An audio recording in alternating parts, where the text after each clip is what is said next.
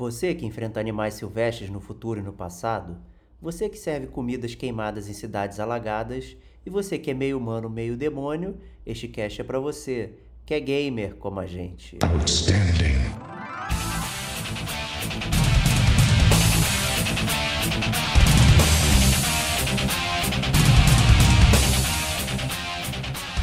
Diego Ferreira. Então vou rodar a roleta aqui, a roleta da aleatoriedade, que é roguelike. Rodrigo Estevão. Impressionante, cara. A minha roleta é muito viciada, porque sempre que eu rodo ela, só sai um cara, cara. Digo Domingues. O Digo só é convocado para falar desse jogo. Hein? Pedro Meirelles. Inclusive a gente pode até dar uma roubadinha, né? E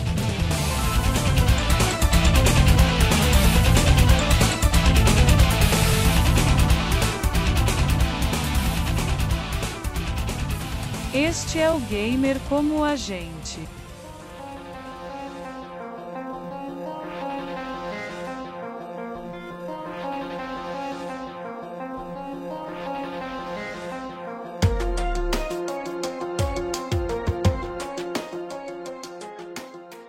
Olá, amigos e amigas gamers, sejam bem-vindos a mais um podcast do Gamer com a gente. Eu sou o Diego Ferreira e estou na companhia de Rodrigo Estevão.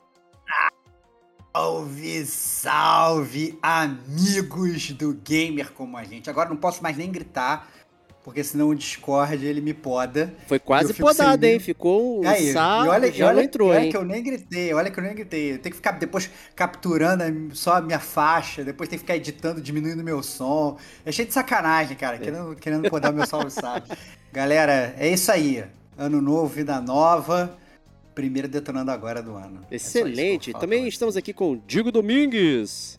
Salve, salve, meus amigos. O prazer estar tá de volta aqui. O Sistevox já falou aí de, de Discord capturando voz e eu tô capturando é outra coisa. Daqui a pouco vocês vão saber que aí um isso? pouquinho mais, cara. É isso, é isso. isso que é dia. Não, sem, suspenso porque ninguém viu a capa. Viu aquele a capa. velho clichê que tem que ser pautado aqui, né, cara? Aí, isso aí. Também estamos com o Pedro Meirelles aqui na área conosco. Salve aí galera, e aí gamers, tudo bem? Vamos lá, primeiro detonando do ano, né? Começando bem, depois da, das pausas, né? De final de ano, agora a gente volta com tudo, né? Excelente. Estevox. Afinal, afinal, hum. gamer como a gente parou, mas a jogatina não pode parar, né, Nunca, cara? jamais. Pô, tem que estar tá sempre detonando alguma coisinha, né, cara? E aí nada mais justo que fazer um detonando agora, né? Justamente desses jogos que estivemos jogando aí nessas pausas e tudo mais. E mas Estevão, sempre tem alguém chegando aqui, né? Então conta pra galera nova o que, que se trata o detonando agora. Então, galera, se vocês são novos, estão chegando agora, sejam bem-vindos. Vocês acabaram de achar o melhor podcast de toda a podosfera. É, nós somos espetaculares, né? Modéstia à parte, a gente se diverte muito. É... E o Detonando Agora é o podcast do Gamer Como a Gente, onde a gente fala sobre os jogos que nós estamos detonando agora. É simples assim. Né? Então a gente é, resolve parar, não é uma resenha full, a gente tem cast resenha full, onde a gente vai a fundo dos jogos. É... Só que o Detonando Agora não é isso. Pelo contrário, a ideia é a gente fazer uma. Uma. Literalmente um papo de bar praticamente sobre os jogos que nós estamos detonando nesse momento, né? Então, se você não jogou nenhum desses jogos, não se preocupe, você não vai ser spoilerizado. Às vezes a gente pode nem ter terminado o jogo ainda, né? É, então é como se você estivesse no colégio falando com seus amiguinhos, ele estivesse te contando sobre o jogo que ele está jogando. Né? Ele não vai estragar o jogo para você, mas ele vai te deixar com muita vontade de jogar esse jogo. Ou não, porque na verdade ele pode só falar mal do jogo. E você fala, caraca, então eu não quero jogar essa parada. E no final das contas é isso. No final das contas, depois que a gente fala do jogo, a gente ou recomenda ou desrecomenda o jogo para vocês ouvintes. Então a gente pode inclusive estar tomando um tiro por vocês, falar, ó, não joga essa parada que pode ser uma bomba. Então é muito divertido. E é uma das atrações favoritas do ouvinte do gamer como a gente. Né? A gente começou de forma despretensiosa para preencher lacuna. E, e, é um dos, uma das modalidades aqui do gamer como a gente que a galera mais gosta de escutar. É isso aí. Né? E no fim de ano nós fizemos o Detonando Agora dos ouvintes, onde né, a galera pôde mandar as suas próprias indicações ou de recomendações, onde a gente leu todas aqui. Muita gente ficou triste que não conseguiu mandar, esqueceu. Enfim, pretendemos fazer uma segunda edição aí é, dessa parada, então muito legal, tá? É, detonando agora. E vamos nessa começar. Então vou rodar a roleta aqui, a roleta da aleatoriedade, que é roguelike, né? Não tem pauta, não tem nada. Vou girar a roleta e caiu no Pedrão. Olha aí, Pedrão, o que você está detonando agora?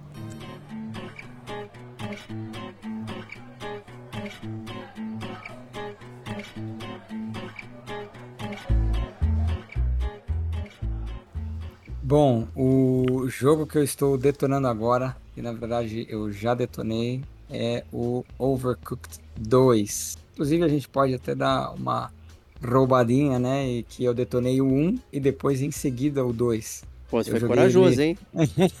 Olha é, aí. então, é, é um jogo. Eu acabei jogando. Ele é um jogo que ele é pra ser jogado em multiplayer, né? Então eu acabei jogando com a minha namorada. Ela. Ela já tinha visto eu jogar várias vezes videogame, né? Ela sabe que eu gosto dela. Perguntou, pô, o que, que a gente pode jogar? Não sei o que. Eu falei assim, ah, deixa eu ver aqui. Daí eu fui, procurei ali na, na PSN, né? No Extra, os, no catálogo de jogos que, que dava pra jogar de multiplayer. Aí eu sugeri alguns é, como o Trine e tal. Ela falou assim: ah, não, me dá uma coisa mais, mais tranquila, tipo assim, que eu possa aproveitar mais. Daí a gente achou o Overcooked. E foi guerra à primeira vista. Quer dizer, É, foi- isso que ia Tranquilo falar. não é, Vamos né? escolher um jogo que eu possa aproveitar. E você deu o jogo que gera mais briga de relacionamento de todos os tempos, cara. Parabéns, cara. Parabéns. É, então, cara, foi. No começo foi complicado. A gente teve umas, uma- umas discussões de que você não, não cozinha bem, como o próprio nome diz, o Overcooked. É, vamos dar uma panorama geral do jogo, né? Então, é, o jogo, ele. Você começa. Você é um cozinheiro profissional, né? E, e você tem um, um bonequinho, né? Tem diversos tipos de bonequinhos. Tem bonequinho com cara de gatinho, com cara de cachorro, com cara de alien. E cada um controla um cozinheiro desses, né? E o Senhor Cebola, né? Ele dá uma missão pra você, que é salvar o reino, né? Isso do 2, né? Você tem que salvar o reino porque os, os pães, eles estão amaldiçoados e estão invadindo o reino, né? Então você Parece tem algo que que aconteceria mesmo.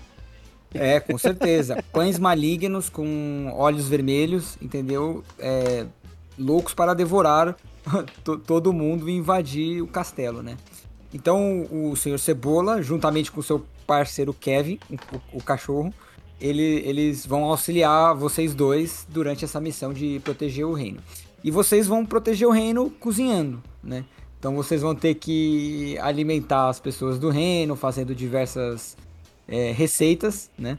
Como, sei lá, por exemplo, sushi, sashimi, um hambúrguer com alface e tomate, uma pizza, é, uma panqueca, um chicken, como é que fala? O fish and chips, né? Do peixe e fritas, é, ou um frango.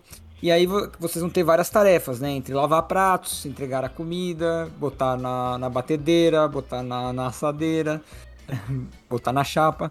E aí vocês vão ter que trabalhar em equipe para conseguir, né? é, salvar o reino. E aí, aí que entra o, o, o tchan do jogo, né? Vocês vão ter que ter muita comunicação, né? Em equipe para vocês poderem progredir juntos, porque ele funciona na base da, da pontuação. Então toda fase ela tem um ranking de três estrelas e daí você conseguindo essas estrelas você vai avançando no jogo e aí tem uma hora que você pode não conseguir avançar porque você não tem a quantidade de estrelas suficientes. né? Então daí você vai ter que jogar mais e melhorar a sua pontuação para conseguir o número mínimo de estrelas e ir avançando no jogo. E aí, e aí durante a comunicação é que surgem os maiores problemas. Você vê quem sabe cozinhar e quem é um e quem não, não sabe ligar uma panela, entendeu? Então se, se o seu namorado ou sua namorada falar pra você, vai pegar o prato sujo, vai lavar, vai pra lá, vai pra cá, entrega logo, não deixa queimar, entendeu? Daí você já sabe quem quem que manda na, na relação, né? Eu, eu já joguei o Over, eu joguei tanto o Overcooked 1 quanto o 2. É, na verdade, joguei o 1 muito mais do que o 2. E eu, na verdade, eu quero saber se você, Pedrão, teve a mesma impressão que eu. Assim, é, eu achei o 2. é, eu achei o 1 muito bom. Eu achei que, inclusive, assim, ele. A curva de aprendizado do 1 ela funciona muito bem. Assim, ele, ele vai ensinando: olha só, vamos fazer um negocinho aqui. Não, olha, uma pessoa vai pegar, vai fazer um hambúrguer, uma pessoa vai pegar o pão, outra pessoa vai pegar a carne, outra pessoa vai pegar o queijo, outra pessoa vai pegar alface, o tomate, vai montar uma corta e tal, não sei o que, você coloca o pedido ali e tal, não sei o que. E aí e, e ele começa de um jeito leve, depois ele vai ficando realmente cada vez mais difícil. Eu fui tentar jogar o 2 há um tempo atrás, e a impressão que eu tive é que de cara é, ele já começa num nível muito difícil, porque o Overcooked, a, a, a, a dificuldade dele, pelo menos para mim, né, não era só você montar e você criar uma linha de produção de comida, né? Porque as pessoas vão pedindo comida e você tem que ir dando comida é, é, porque o cenário muda, né? Então, às vezes, você tá no meio da cozinha e tem um terremoto, a cozinha parte no meio, quando começa a flutuar, você tem que mudar. O cara que tava só lavando prato, de repente ele tem que lavar prato e, e, e cortar carne, depois não pode mais lavar prato, ele tem, então todo mundo tem que saber tudo, todo mundo tem que saber onde é que tu tá.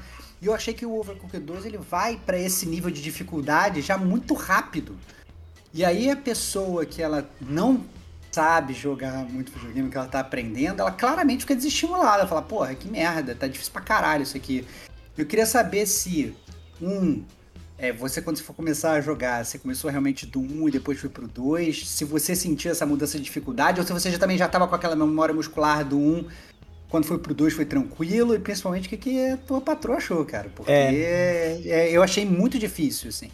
Sim, cara, então a gente começou jogando o 1, né? E, e, realmente concordo com o que você falou. Ele, a curva de aprendizado dele é bem boa, bem legal, começa bem fácil e daí progressivamente vai aumentando a dificuldade.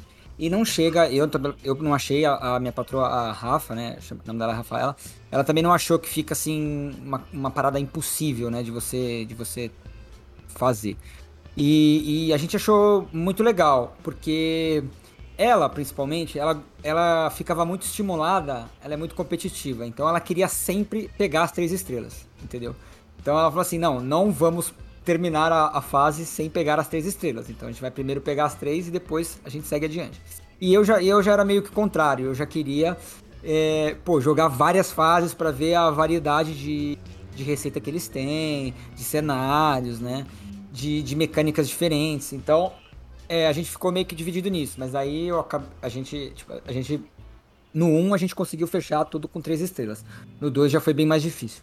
Até porque tem, tem bem mais fase, né, no 2. Então, mas é, no 2 eu, eu senti isso também. Você começa com uma, uma é uma pauleira maior, né, na primeira fase. Então, mas eu, a gente já estava acostumado com um, porque a gente, a gente detonou, tipo, um, né? A gente faltou Acho que a gente não platinou, mas faltou muito pouco, né? E então, e aí ele já começa assim, ele já meio que ele favorece quem já jogou um. Entendeu? Então talvez a pessoa que não tenha jogado um, talvez demore um pouco, talvez a engrenar ali no 2, entendeu? Mas alguns pontos assim negativos que eu achei do 2 é, é com relação sim à progressão. Porque eu achei que as receitas, algumas, elas não eram muito bem explicadas, né? Então, principalmente as do meio pro final do jogo, né? Você começa a fazer muita receita diferente. Isso é legal. Só que eu achei que eles não eram muito bem explicadas. Então, por exemplo, tinha acho umas panquecas, você tinha que, que jogar um na batedeira e depois na, na frigideira, né? Então, às vezes ele não era muito claro que o, o ingrediente aonde ele tinha que ir né? E daí você ficava que, quebrando a cabeça de, ah, esse ingrediente vai ali, ah, esse ingrediente vai aqui. E daí você tinha que ir meio que num, num achismo ali, na tentativa e erro, né? Então, é, você vai tentando, aí você acha aonde que ele, que ele, que ele tem que ir, né? O ingrediente. Outra coisa ruim foi que o, os cenários eles mudam muito, como você falou. E isso, é, talvez, em algumas fases, você deixa um pouco a diversão de lado e passa a ser uma automatização muito grande, né? Então, é, o, o, que a gente descobriu que, cara, a comunicação é a chave para esse jogo, né? Eu, eu, percebi isso só lá na frente, né? Eu tinha que falar tudo para minha namorada e ela e a Rafa tinha que falar tudo para mim, entendeu? Tipo assim, estou pegando o frango, joguei o frango, estou cortando o frango, daí, entendeu? Joguei, é assim fiz mesmo. o prato. Entendeu? Então, assim, você tem que praticamente cantar tudo que você tá fazendo. Entendeu? A gente. É a dica, é a dica de sucesso de qualquer relacionamento. É, Cara. pra vida. Só funciona se você se comunica, cara. Overcooked ensinando como um casal deve ser, cara. Parabéns. Porra, Gostei. total, cara. A gente falou assim, mano, a gente tem que falar tudo, senão já era, entendeu? Senão a gente não vai conseguir. Senão era aquilo, a gente vai cruzar. É, como é que fala? Bater cabeça, a gente vai fazer. É, tipo, a gente vai ficar fazendo as- os dois a mesma coisa, entendeu? Então a gente vamos ter que otimizar a parada. Então, o que você for fazer, você fala. Daí a gente já tem que, tipo assim, tá com uma memória muito boa e prestar atenção no que o outro tá falando e aonde que você tem que ir na tela. Só que o lado negativo que eu tava falando é que você acaba ficando, é, algumas fases, tá? Não são todas, um pouco automatizado demais. E aí, é, acho que perde um pouco a diversão, entendeu? Essa automatização. Que daí você fica muito, muito robótico, né? E aí você perde aquela de, aquela, aquela parte um pouco mais lúdica, né? É, a parte de cenário que muda bastante, que o Savão falou, aí o cenário vai pra lava, ele some, ele aparece, aí tem uns portais que você pode passar, né? Por exemplo, você cozinha numa plataforma baixa, daí você pega um portal, vai pra plataforma alta e entrega o, o prato na plataforma alta. Então, por- isso é, acaba tendo, acaba fazendo com que os dois jogadores tenham que ser proficientes em tudo, entendeu? Então, tipo assim, eu, eu não vou ter que fazer só a minha parte de lavar os pratos e de cortar os alimentos. Não, eu vou ter que saber lavar os pratos, cortar os alimentos, e, é, botar na frigideira, jogar, porque você tem uma mecânica de que você consegue tacar o peixe, entendeu? Tacar o frango pro, pro, pro amiguinho e o amiguinho pega no ar. Você vai ter que montar o prato, você vai ter que usar umas esteiras, que as esteiras se mexem. Tem umas esteiras que elas. Os cenários eles são meio que divididos em blocos, assim, então, e tem umas, umas esteiras que elas passeiam pelos blocos, né? Então daí você coloca na esteira e ela vai passeando pelos blocos e o seu amiguinho pega no outro bloco. Então, aí você vai ter que usar muito bem essa mecânica das esteiras. Tem fases que a esteira se move, muda de direção. Uma parada surreal. Isso, eu, isso eu acho que pode bugar um pouco a mente da- do jogador que não tá muito bem acostumado, né? Então, aí, e, aí, e aí faz você jogar bastante uma fase, entendeu? A minha namorada adorava isso, porque ela, ela gostava de pegar todas as três estrelas, fazer 10 sequências sem, sem deixar os pratos, é, como é que fala? É, perder o timing, né? Porque tem, você tem um, um tempo ali pra você entregar os pratos. Não, não é grave se você perder o tempo, né? A sua pontuação reseta um pouquinho, só isso.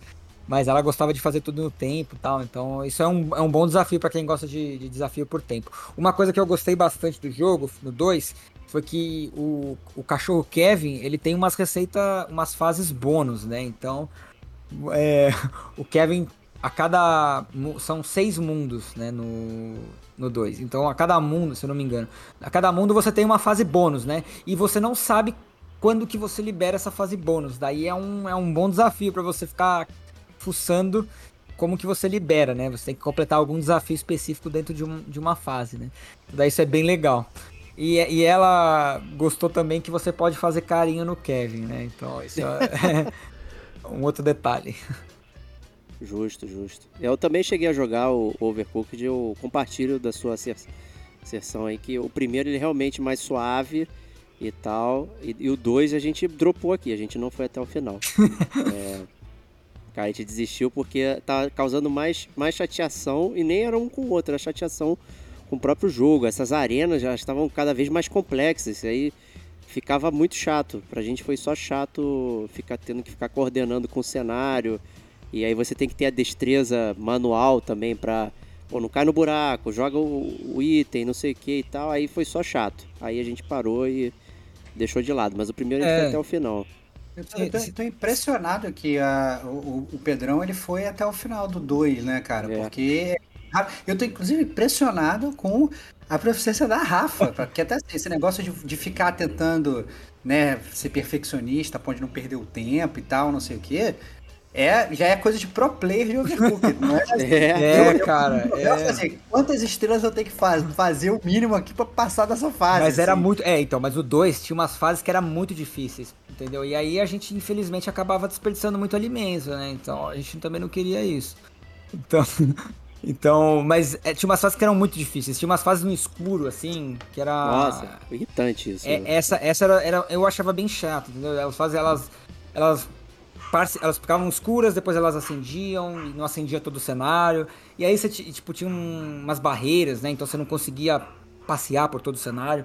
Então, a- a- tipo, tipo, fa- fazia você ter uma memória da onde que você tem que ir e tal. E aí não era muito legal, entendeu? E aí, às vezes, também o, o, o hitbox não funciona, entendeu? Ou seja, daí você vai, por exemplo, você vai botar o, o ingrediente no prato, aí você não consegue pôr no prato, você põe na, no lixo sem querer, que o lixo tá perto, ou você põe na no próprio forno sem querer, e daí vai cozinhar um alimento, aí vai começar a pegar fogo, aí você tem que achar o extintor, aí não acha o extintor, aí tem que apagar. Aí a minha namorada fala assim: "Não, vamos recomeçar, vamos recomeçar do zero", entendeu? Aí você não, não Aí tem você, pelo amor de Deus, só quero passar de fase. é, vamos, vamos continuar, tipo, tranquilo, a gente acha extintor aqui, não precisa ser, tipo assim, então, às vezes a gente ficava muito neurótico, assim, acho que não precisava tanto, assim, né, entendeu?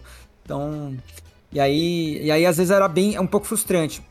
Não sei se, isso não é, não é, na maior parte, não, não acontece na maior parte do jogo, acontece em algumas fases só, né, então, mas é, daí vai de você pular ou não a fase, sei lá, ou tentar, né. Esse lance aí me lembrou o Impossible Mode aí do Dead Space pro Stevox. Né? Ninguém diz o que eu não posso fazer. Então eu vou lá e faço. É isso, É, é, também isso. tem isso, é também tem isso. É isso. Como assim o jogo ele tá falando que eu não consigo? Vai se fuder, né, cara? Essas paradas, elas mexem com o meu brilho, né, cara? Mas é que eu sou muito volúvel, né, cara? Porque é. é. exatamente isso que o cara quer que, vo- quer que você sinta, né, cara? Ele quer que, que, que você fique bolado que não tá conseguindo fazer e tal, né? E- muito louco. Muito louco, muito louco. Mas é isso aí, ô Pedrão. Você recomenda pra galera aí o Cara, eu- Overcooked? É, eu recomendo, eu recomendo o 1 com certeza, né? O 2 eu também recomendo, se você quiser dar, dar uma testada, tem mais variabilidade de comida, tem umas mecânicas diferentes, né? De você poder lançar a comida, por exemplo, você tá num, em blocos que não se, que não se conversam, né? Onde você não, cada um fica no seu bloco. Né? Por exemplo, tem uma fase da, da jangada, cara. São duas jangadas, cada um tá numa jangada, né? Aí você tem, tipo assim, você tem que cortar o ingrediente numa jangada, e só que você só cozinha na outra. Então o que, que vai acontecer? Você vai ter que cortar em uma e vai ter que jogar pro seu amiguinho na outra jangada. Entendeu? Então, isso é, isso é bem legal, cara. Então, o 2 eu recomendo pra quem quer um, um nível de desafio a mais, aí, entendeu? E aí tem tem gráficos melhores, tem mais personagens, você consegue dar mais risada, talvez, entendeu? o primeiro, falando um pouco da história, é, é- ela é um pouco. Vai na linha também, né? É o Senhor Espaguete, ele quer engolir a cidade, né? Então, é uma, uma, um espaguete com uma almôndega, né? É muito Então, bom é- esse. É, ele, é, ele é um monstro gigante que tá devorando a cidade. Você tem que alimentar o, a- o espaguete para ele poder explodir, né? Alguma coisa do tipo. E, e não conseguir devorar a cidade. Então E eu é- recomendo. Eu, até aproveitando essa menção, essa é a única fase que é diferente, né? A do Senhor Espaguete no final. É, Eu achei isso também meio, meio fuleiro. É, que você joga o jogo todo de uma forma e quando chega no Senhor Espaguete você tem que jogar de outra forma. É, eu achei isso meio chato também. É. É, é doable, né? Dá pra fazer, É, mas, doable, é, é, mas é faz sentido, frustrante. né? É uma, uma inversão, né? De, do, que, do, que, do que você tava fazendo, né? É, ali você tem que ser perfeito no timing, né? Olha só, no, você pode ser mais leniente ao longo do jogo, mas ali você não pode errar nada, porque você tem que É. cumprir o tempo certinho, né? Você tem um tempo pré-definido pra saciar lá o senhor espaguete, senão ele acaba com tudo, né? E aí é uma merda, que você não pode errar nada. né? Aí acaba sendo muita decoreba, né? Porque as coisas sempre acontecem nos mesmos momentos. Né? Eu achei Não, isso é. meio contraproducente com o que o, resto do jogo propunha. Sim, faz sentido. Mas eu acho que os dois jogos também eles ensinam muito bem que nós devemos ter paciência com o parceiro ou com a parceira, ouvir eles, entendeu? E, e chegar a um consenso através do diálogo e não da briga, né? É isso aí. Olha É. aí. Aprendeu, aprendeu. Psicólogo pra É quê, né? isso. É isso. Cara, eu acho que ele tá falando isso no, no podcast, só porque depois ele vai falar pra namorada escutar e falar: olha como é que eu falei bem. Ah. Aqui." Essa é a parada. Quando na verdade o que ele quer falar assim, eu que tava certo, eu que era, o- era, era o ratatouille da cozinha lá. Ele era o cara lá, ó, É. só, só mandando fazer assim, ó. Pois é. Ah, é. Muito bom. Muito bom, muito bom. E no preço de Vox não tem o que reclamar, né? Exatamente, também teve isso. Eu joguei com a PSN Mas- Extra. Aliás, pergunta, é só o 2 que tá de graça ou o 1 um tá de graça não, também? um tá de graça também. A gente jogou os Ah, dois. entendi. Ah, legal. É, legal, legal. e aí, a, é, e aí agora o próximo da lista aí pra eu jogar com ela vai ser o Unravel 2, que, que eu- esse eu sei que eu provavelmente eu acho que ela vai gostar, né? Então, esse aí eu vi que tem uma. Deve ter bastante coisa cooperativa nele, né? De você precisar do outro, igual o Overcooked, né? Então, Sim. Show, vamos ver show. o que, que ela acha. Beleza, recomendadíssimo então aí. E Estevox, vai rodar a roleta aí do roguelike aí? Vou rodar, cara. Vou rodar a roleta aqui do, do Detonando Agora. Vamos ver aqui, tan, tan, tan, tan, quem vai sair. Eu, cara, é impressionante, cara. A minha roleta é muito viciada, porque sempre que eu rodo ela, só sai um cara, Não, não é cara, possível. que é o meu grande amigo Diego Batista Ferreira. Olha aí, cara. Então, Diegão, conta pra gente aí. É porque, cara, a roleta é o ponteiro aponta pro meu coração, cara. pô É aí, cara. Não sei nem o que falar mais. Diego, Diego, conta aí pra gente, cara, o que, que você tá detonando agora.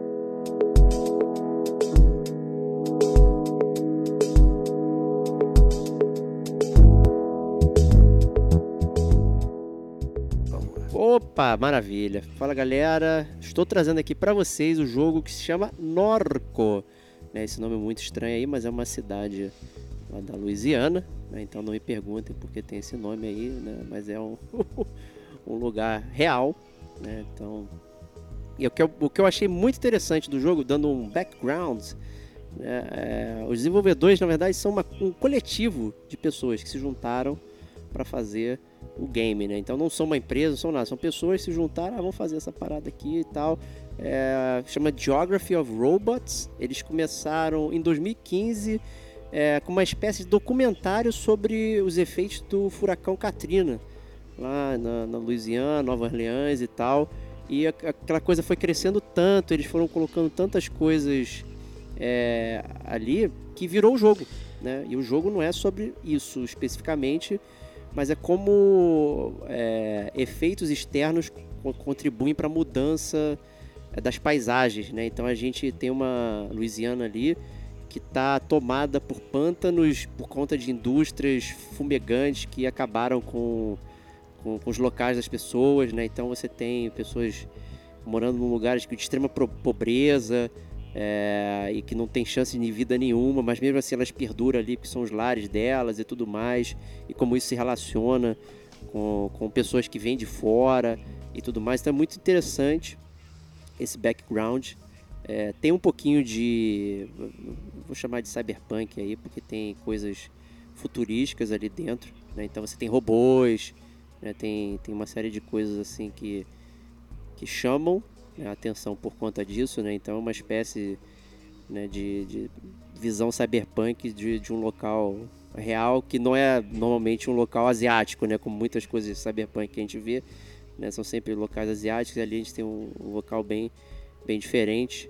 É, e a história começa de uma forma muito simples, né? Então você é Kay e tá voltando para Norco depois de ter saído da cidade né, um bom tempo atrás, porque sua mãe morreu. É, e ao chegar na sua casa, você descobre que seu irmão desapareceu, que se chama Blake. É, e aí você começa uma jornada que parece muito simples, né? Pô, por que, que minha, mãe morreu de uma doença? Mas aí depois você vai descobrindo que né, tem muito mais coisa envolvida é, do que propriamente só a doença dela. Né? E aonde está o seu irmão? Por que, que ele desapareceu? Onde ele foi parar? Né? Então tudo isso se, se, vão, se vai se misturando com as paisagens e tudo mais. É, então dou uma, dou uma premissa muito simples. Eu não posso dar spoiler nenhum, porque a gente está no detonando agora. A parada vai crescendo é, de uma forma muito, muito grandiosa, eu diria. É, já, já, já tô curioso, é assim, você é, tá falando tá falando isso, eu queria entender como é que a história ela é ela é contada, na verdade, né? Porque claramente você vê que tem aí uma, uma, uma história robusta por trás, né? Sim, um sim. mais de história, talvez até, ainda nem tô perguntando gameplay.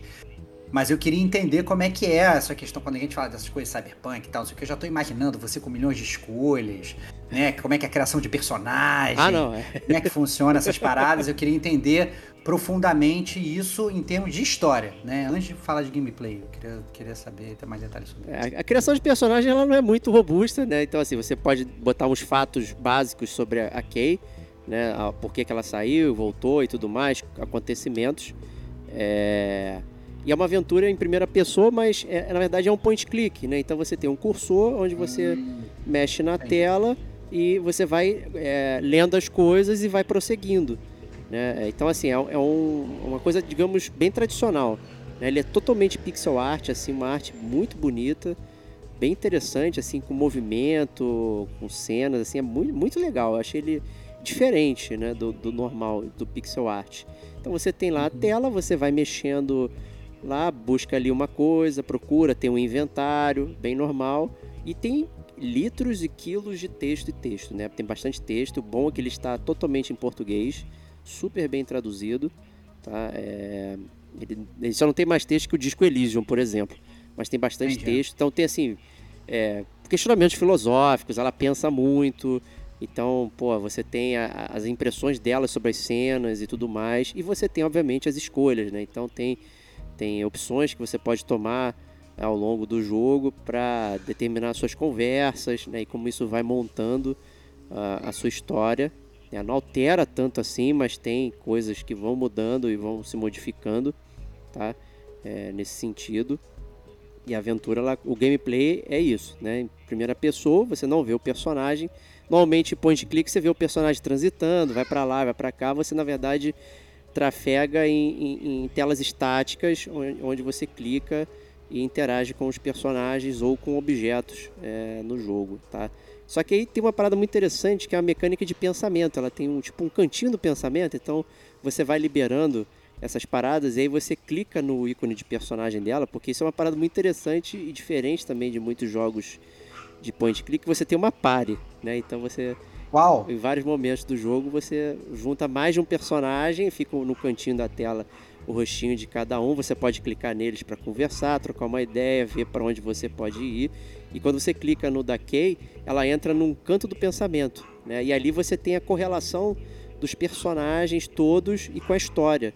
Né? Então ela vai, conforme ela vai conversando e montando, aí a cabeça dela vai movimentando e, e ligando, né? E você é, é, é melhor você entrar ali para você poder entender essas correlações e o que está tá em jogo, né? Então é muito legal esse pedacinho de gameplay que é bem, eu achei muito interessante isso, curti pra caçamba. É, então assim, rumores e tudo mais vai parar lá, né, na, no cantinho do pensamento dela e você é, vai juntando uh, os dilemas e, e, e desafios que estão por ali. Eu achei isso muito legal.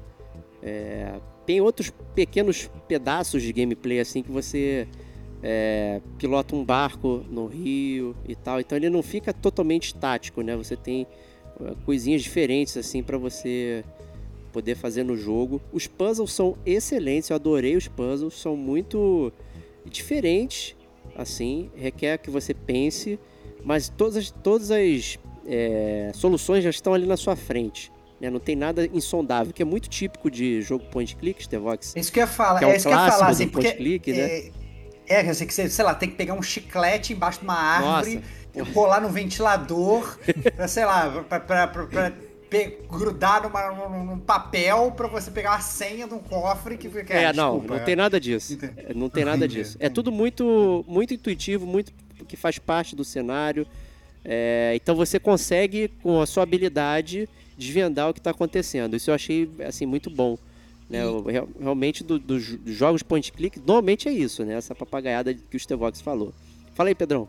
Não, é, eu tenho, eu queria saber se, se é instigante uh, o mistério. Não, não sei se mistério é a melhor palavra, mas o mistério que você tem que descobrir do jogo, né? Em relação ao seu irmão que você comentou, né? Se, se a progressão da história ela te faz querer descobrir mais e revelar o que aconteceu, né? Essas coisas. Ó, uma coisa que ajuda muito a você ficar mais intrigado é que você pode jogar com a mãe da Kay. Né? Então tem. Você hum. acompanha a história da Kay e depois, em vários momentos do jogo, você acompanha a história da Catherine, que é a mãe dela. E aí você fica, porra, o que, essa mulher tá fazendo? O que, que ela tá buscando? Quais, que mistérios que ela, que ela tá é, seguindo aqui? E aí por que, que a, a, filha dela tá buscando resolver isso? Então você começa a criar ligações, tipo, o que ela, o que ela tá fazendo no passado, a mãe dela, versus o que você veio agora buscar e por que, que seu irmão desapareceu. Então todas essas coisas se juntam, né? E tem muitos personagens. Tem uma, uma robô que é tipo a caseira é, da família lá deles, né? Que chama Million. Né? Um robô muito interessante, traz uma série de, de, de comentários também. Tem um policial vagabundo que, que a, a, sala dele é destruída, então a privada fica do lado da mesa dele. É, assim, sabe, tem uma gama de personagens assim, muito, muito autorais, digamos assim, é, que são bem interessantes. Tá? Tem uma, uma, uma, Como é que eu vou chamar? Uma seita do fim do mundo, muito comum é, dos Estados Unidos, dessa, né, dessa época e tudo mais, onde todos os personagens se chamam Garrett. Né? E aí você tem todas as zoações e tal. Caraca, é, é, é, muito maneiro, muito maneiro. Eles se abrigam dentro do shopping, aí expulsa todo mundo de lá, e aí. É, só que eles são todos vagabundos, tipo, eles não fazem porra nenhuma, ficam jogando videogame o dia inteiro, fumando. Eles só estão ali na seita por conta disso e tal. Enfim, né? É, é, não posso falar muito porque, né, senão entrega o é, ouro é, pro um bandido. Spoiler, é, é, é, a graça do jogo, na verdade. Né? O jogo é essencialmente isso, descobrir essas coisas. A graça é você desvendar todos esses mistérios. E você termina o jogo com a certeza que você desvendou. Então, assim, não tem nenhuma ponta solta, cara. Eu achei, fiquei, eu acho que fui muito feliz no, nesse jogo. E, inclusive, ele tem dois finais, que me deixou também bastante surpreso. É, por, por conta disso, sabe? Ele encerra bem a, a, jornada e as coisas que aconteceram e tal. Ele tem um toque melancólico, é, uma coisa assim meio deprê, meio para baixo assim. Então não espere, digamos assim, vou chamar assim, resoluções muito festivas dos problemas que uhum. acontecem ao redor do jogo. É realmente uma sociedade muito decadente. É, os personagens são totalmente horríveis, assim, sabe? Totalmente defeituosos, com vícios e tudo mais, assim. Só que são personagens muito interessantes. Né? Então não, não, é uma jornada de redenção, né? Ninguém ali quer se redimir, né? Você está acompanhando personagens problemáticos até um determinado ponto da vida deles. Né? Isso que eu achei muito legal. E quando eu terminei o jogo a primeira vez, eu falei, caralho, maluco, não acredito que o jogo acabou assim. Eu fiquei meio, meio chocado. Né? Tipo, a, a nota que ele terminou é uma nota muito estranha para um jogo, eu diria. Né? Eu não estava esperando aquilo. Mas é, bate muito bem com o tema do jogo. Né? Aí depois eu fui descobrir que tinha um segundo final. Eu falei, opa, vou fazer esse segundo final aqui. Né? Mas ele não muda a, a, a, o tema do jogo, né? Ele não é um segundo final. Ah, agora esse final, né? É, bells and whistles, todo mundo feliz. Não, é, é, ele continua com a temática do jogo. Né? Então é bem interessante o jeito que você Mas faz você o segundo que, final. Você tem que rejogar o jogo todo não, não, pra fazer não, o, não precisa. final? Não. Ele, ele, ele Ah. facilita, tem um facilitador. Tem, então. tem, tem um facilitador que você pode escolher o capítulo. Tem, um, tem uma coisa muito específica que você tem que fazer nos capítulos finais para poder é, você conseguir fazer o segundo final. É, então, é, de resto, assim, é uma coisa muito específica que eu tinha feito, mas eu não sabia. Né? Então, eu acabei o jogo normal. Aí, quando eu fui ler, pô, é, explica o final de Norco, né? Fazer essas paradas, para tentar ver Aham. né, as minhas teorias com o que aconteceu e tudo mais. Ah, tem um segundo final. Você precisa fazer isso, isso e isso. Falei, pô, mas eu fiz isso, isso e isso. Né? Aí, Aham. na, aí na, na última cena do jogo, você tem um negócio lá que você faz, que aí ele modifica o, o, o final. Né? É, uma, uma- é uma parada de causa e efeito assim, muito interessante também. É, e se você prestar atenção realmente no jogo, porra, ele te dá essa dica assim, descarado. Cara. É descarado. Eu não sei como é que eu não, eu não saquei. Eu dei, eu dei realmente mole, porque é muito na cara. É muito na cara. Entendi. Só que você tem que estar atento. Tem uma mecânica muito interessante no jogo que você usa um gravador, né? E você faz, é, você fica, as pessoas vão falando e você grava a- as frases delas. E aí você pode usar isso também para para criar intriga, para conversar. Olha o que fulano falou, não sei o que e tal. Então assim, tem coisas que são muito muito óbvias, mas você não para pra pensar, porque é, é- eu acho que é anti-game, né? Tipo, quando Entendi. você recebe uma mecânica, sei lá, no Zelda, é, você usa aquilo até encher o saco. Aí acabou, você esquece. Né? Então ah, Uhum. você para de usar o hookshot, só porque ele só precisa usar naquela dungeon. Depois que liberou, Uhum. você esquece. Mas no, no Norco não. Né? Então tem essas mecânicazinhas que elas perduram e você pode usar. Né? Você que tá dando mole no, e, e- e não usar. Né? Não, es- não esqueça das mecânicas. que Não esqueça das úteis. mecânicas, é isso. Entendi. Você- Essa é a dica. Você tem é um dica. celularzinho que você tem os aplicativos que você usa e ali tá tudo. é, você pode entrar e tal e ver é, as mecânicas. Na verdade, são programas do celular e tudo mais. Então é bem legal isso. Eu tenho uma pergunta. É, Pergunte. Você falou que esse jogo ele foi feito por um, um grupo de pessoas assim que se juntaram, né? E Isso. resolveram fazer o jogo. É, você acha que você sentiu algum tipo de é, desconexão dos elementos do jogo com relação a, por exemplo, uma falta de assinatura, digamos assim? Ou você achou que o jogo é, é bem amarrado assim, é bem amarrado a ponto de não, não parecer que, que, que ele desconversa é, as, as, diversas, as diversas áreas do jogo, né? Como, sei lá, texto, som, é, gameplay, entendeu? Não, não tem desconexão nenhuma. Eu entendi a sua nenhuma, né? pergunta, né? né? Quando a gente fala, fala assim, o coletivo, né? Ele, Isso. É porque ele, ele não está seguindo a ideia de uma empresa, né? É, então, então. Você, né, o, a empresa, ela tem o, lá o, a sua meta, né? A sua, sua, a sua ideia e tudo mais. Eles simplesmente estavam trabalhando naquele projeto multimídia lá de fazer é, o documentário sobre uh, os efeitos do furacão e tudo mais. E de repente virou um jogo, né? E são pessoas todas conhecidas entre eles e tal. Então, assim, é... Aí você tem um, musicista que é um pseudônimo, então você nem sabe quem é, na verdade, a pessoa que fez a música. Ah, né? legal. É, um, é, um, é um nome que se chama FM Aura, e aí, beleza, né? Você não sabe quem é. Então é, é muito peculiar o jeito que foi feito o jogo, eu diria. Né? Eu Exato. gostaria muito até de ver um documentário, se tivesse assim, para entender realmente como, como funcionou essa junção de coisas. Mas certamente eles tinham os objetivos em comum é, para fazer. É, tem os. Assim, as coisas todas são conectadas, sabe? A ambientação, ah, a música, o texto. Cara, o texto ele é muito, muito melancólico, muito. Sabe?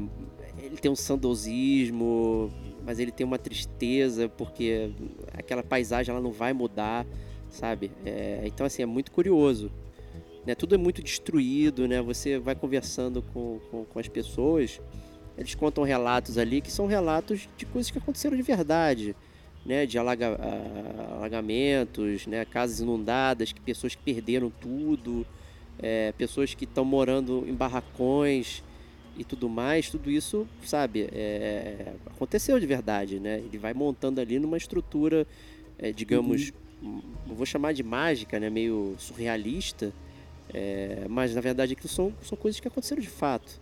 Então você tem uma tristeza ali envolvida que é muito, muito, muito, muito peculiar a, a, ao pessoal que fez o jogo. Né? Eu achei isso muito coeso. Então o tom do jogo ele é um tom para baixo, eu diria. Né? Mas não é um tom de tristeza, tipo o Spirit Fairy, né? O Stevox, quando comentou do Spirit é. Fairy, que evocou memórias que trouxe tristeza profunda para ele.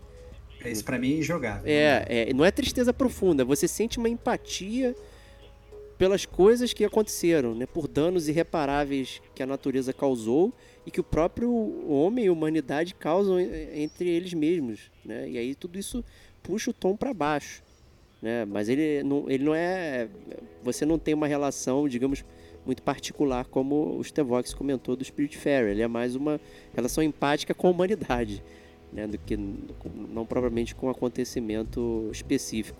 Né? E, e, respondendo essa pergunta, me lembrei de outra mecânica que tem no jogo, que tem mecânica de batalha, tá? Então tem vários momentos oh. do jogo que você tem que sair na mão com, com, com mas, bonequinhos. Mas, mas eu imagino que não é nada técnico. Não, né? não, não é nada técnico. Clique, é, é, os inimigos estão na tela, dispostos.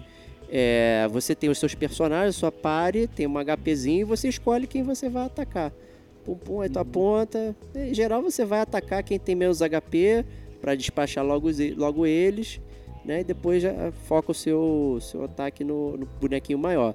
É mais uma coisinha que tá lá também para para dizer que tem, porque tem momentos que você precisa ser agressivo, né? E aí eles usaram essa, dessa forma para representar. Então, quando tem um guarda, tem alguma coisa, você acaba tendo uma espécie de batalha ali, mas é muito simplificado, você não tem, não tem muito estresse.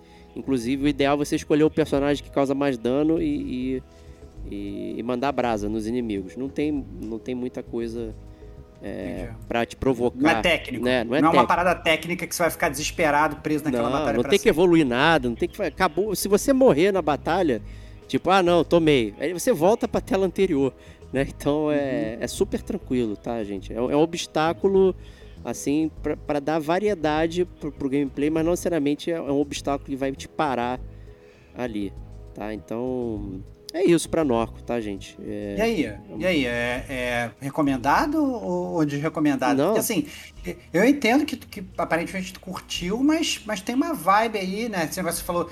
Eu entendi que não é meio pra baixo, que não é tipo coisa, mas é uma vibração, uma rotação de game que talvez não seja pra todo mundo. É, né? é uma rotação muito pra baixo mesmo. Eu recomendo muito porque, cara, é é uma parada assim que a gente talvez não consiga nem imaginar um acontecimento desse, né, de um furacão destruindo as coisas e tudo mais.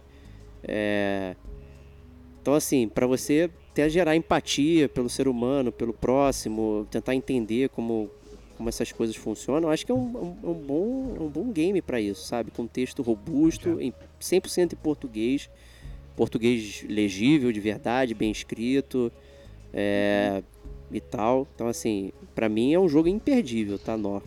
É, e principalmente pelo preço de T-Vox na Game Pass, é mais um motivo pra estar imperdível. Mas ele tá hoje 62 reais na PSN, tá? É um joguinho com preço bem bacana. Hoje, digo, na gravação, 16 de janeiro de 2023.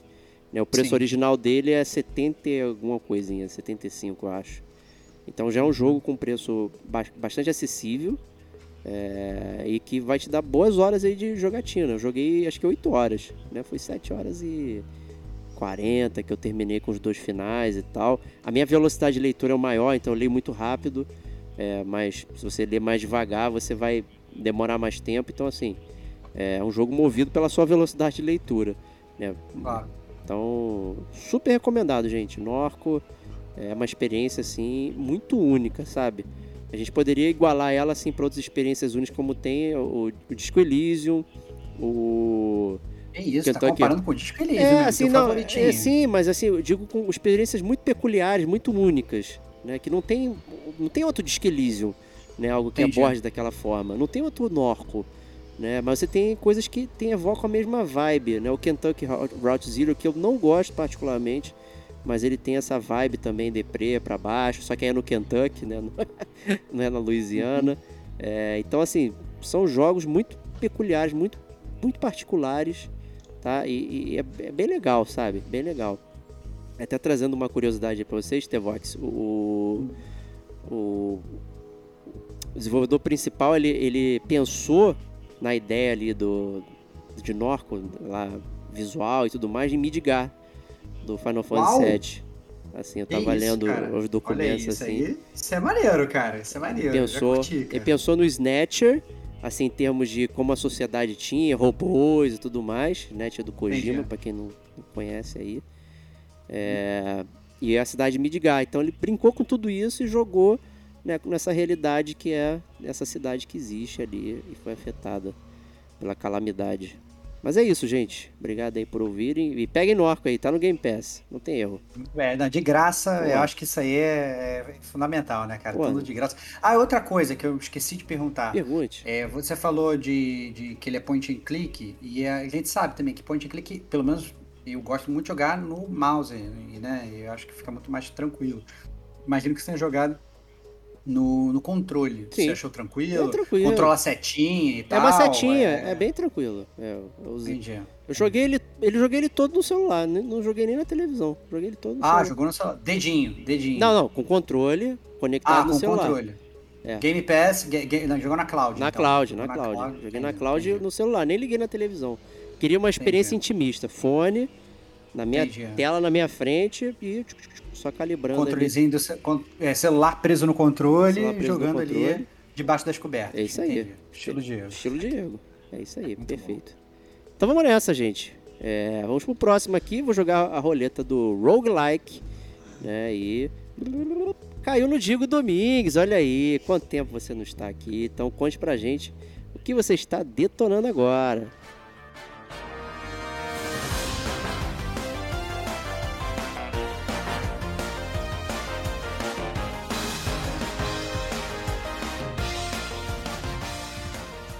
Que é isso, cara. Quanto tempo, tá, tá de volta sempre bom. Eu vou falar um pouquinho de um jogo que eu quase nunca falei, é quase raro aqui. Raro, né? raro.